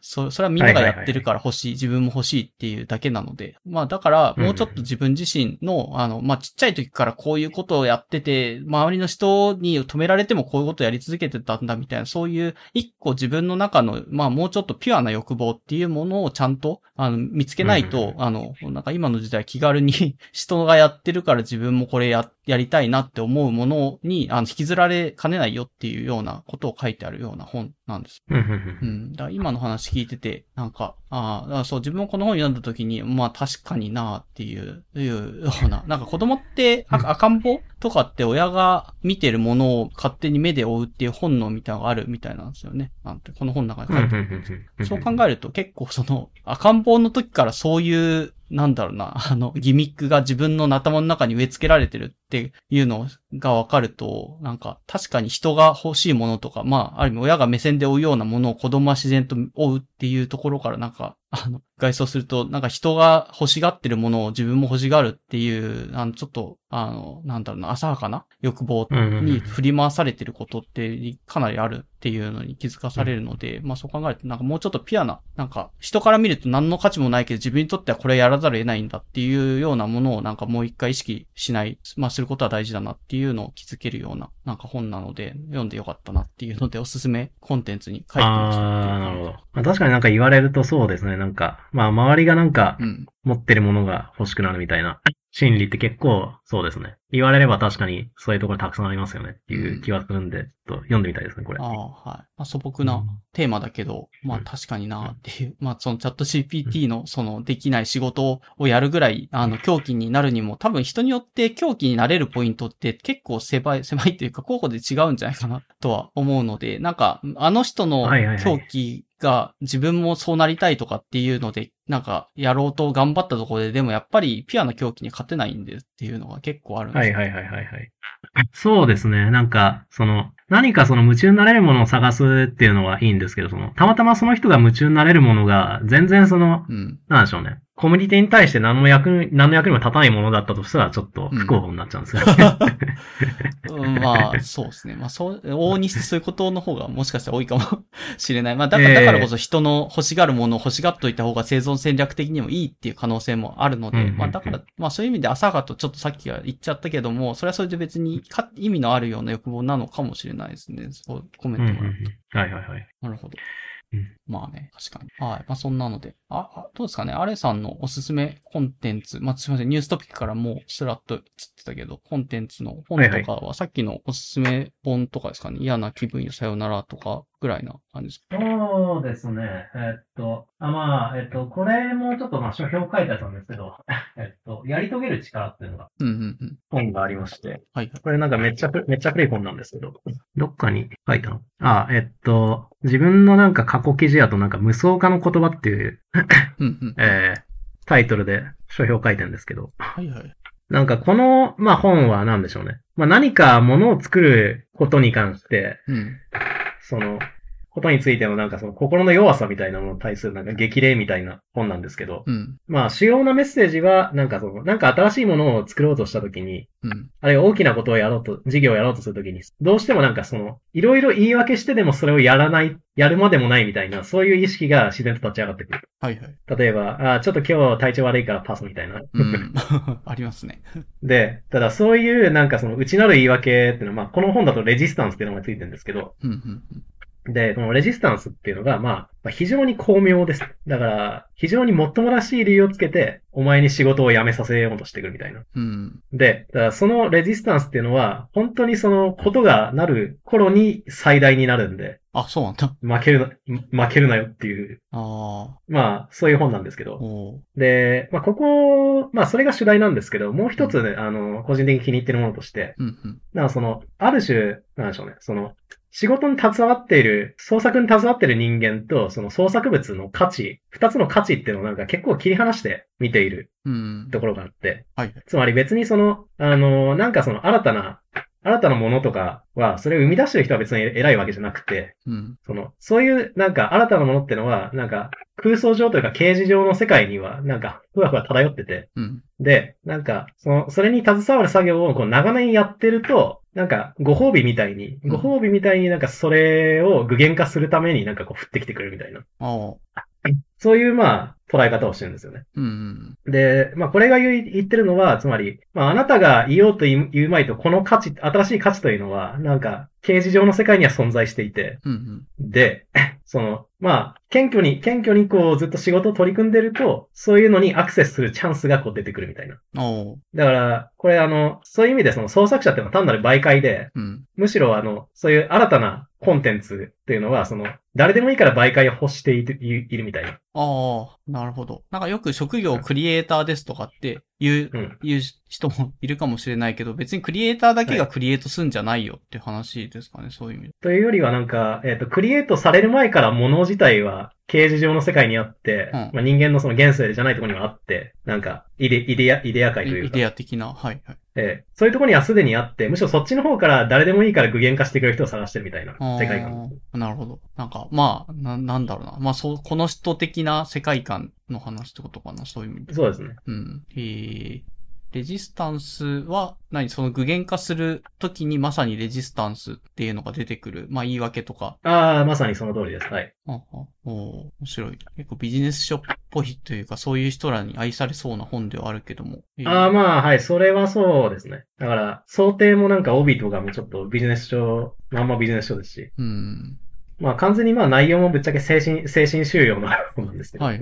まあ考え方自体は好きですね。その、うん。ある意味なんか、なんでしょう。例えば、自分がなんかこう書けない時があったからといって、まあ、まあ所詮は俺は媒介だから、あ まあ別に書けないからってどうってことはね、みたいな。あーある種諦めもつきますし、みたいあ、な。そこそっか。まあ、漂ってはいるけど、まあ、たまたま降りてきてない、そういうタイミングじゃ今はないんだなっていうぐらいな感じで、別に、あそうそう俺がクリエイトしてやってんだぜじゃないんだよ。もうあるんだよそうそうそうそうなるほど。面白い。まあそういう形でその、まあ作り手とコンテンツをかなり切り離した捉え方をしているところが、まあ割と精神収容上役に立ってますね。こういうのは。ああ、か。まあ確かに作り手と、えっ、と、まあコンテンツが、まあ密になってるものとかも、みまあ密にしようとしてる人とかもいるけども、き、まあ切り取っといた方がどうなんだろうな。下手にコンテンツがけなされたからとかそういうので心揺らかすことも少ないしいいんじゃないかって話でもあるかな。どうだろう。まあちょっと違う話まあまあかそうですね。うん。まあそうですね。なまあ、なんか、実際、実態がどうあれ、まあ、とりあえずまあ自分が書いてるものに関しては幸いその、まあ論文なんかは完全にその、個人、パーソナリティなんてものは、あの、むしろうん。消すので、はいはい。成果物からは。うん。だからまあ、比較的こういう考え、捉え方と、まあ割とああ、相性がいい。合ってるものはあるなっていう、あーえー相性がいいですね。確かに確かに。そうですね。逆になんか絵描いてる人とか、その主観な、なんだ、そういうのだと、俺、俺がこういう風な世界を描いたんだとかっていうのに結構くっつきやすい。自分の作風とかが出やすかったりとか見えやすかったりとかしちゃうと、結構そこは結びつきやすいけど、サイエンスとかは比較的ね、あの、そういう、あんまり自分の主観っていうのがあっても、ね、論文としては意味がないのでって話。はいだから比較的こういうなんか捉え方とまあ相性がいいことをやってると思うんですよ。うん。まあだからって、そのすべての人がこの考え方でいけるわけではないけど、まあたまたま自分の捉え方と相性がいいので、まあ読んでて、なんだろうな、うんうん、わかるわかるみたいな風になったっていう話です。そうですね。そうです。はい。ありがとうございます。まあやり遂げる力おすすめはいですというところです。比較的おすすめです。はい。ありがとうございます。はいあ、どうかな？一応、すいません。あの、自分も何個か、あの、コンテンツ追加したけど、まあ、時間的にも終わってもいいかなという感じではありますけど、どうですか？アレイさん的に話足りないとことか、ここはもうちょっとっていうところがありますかね？いやーもうなんかう、ん。大体今日の時点で話したいことを話し切ったんで、あはい私のコンテンツ量が枯渇しました。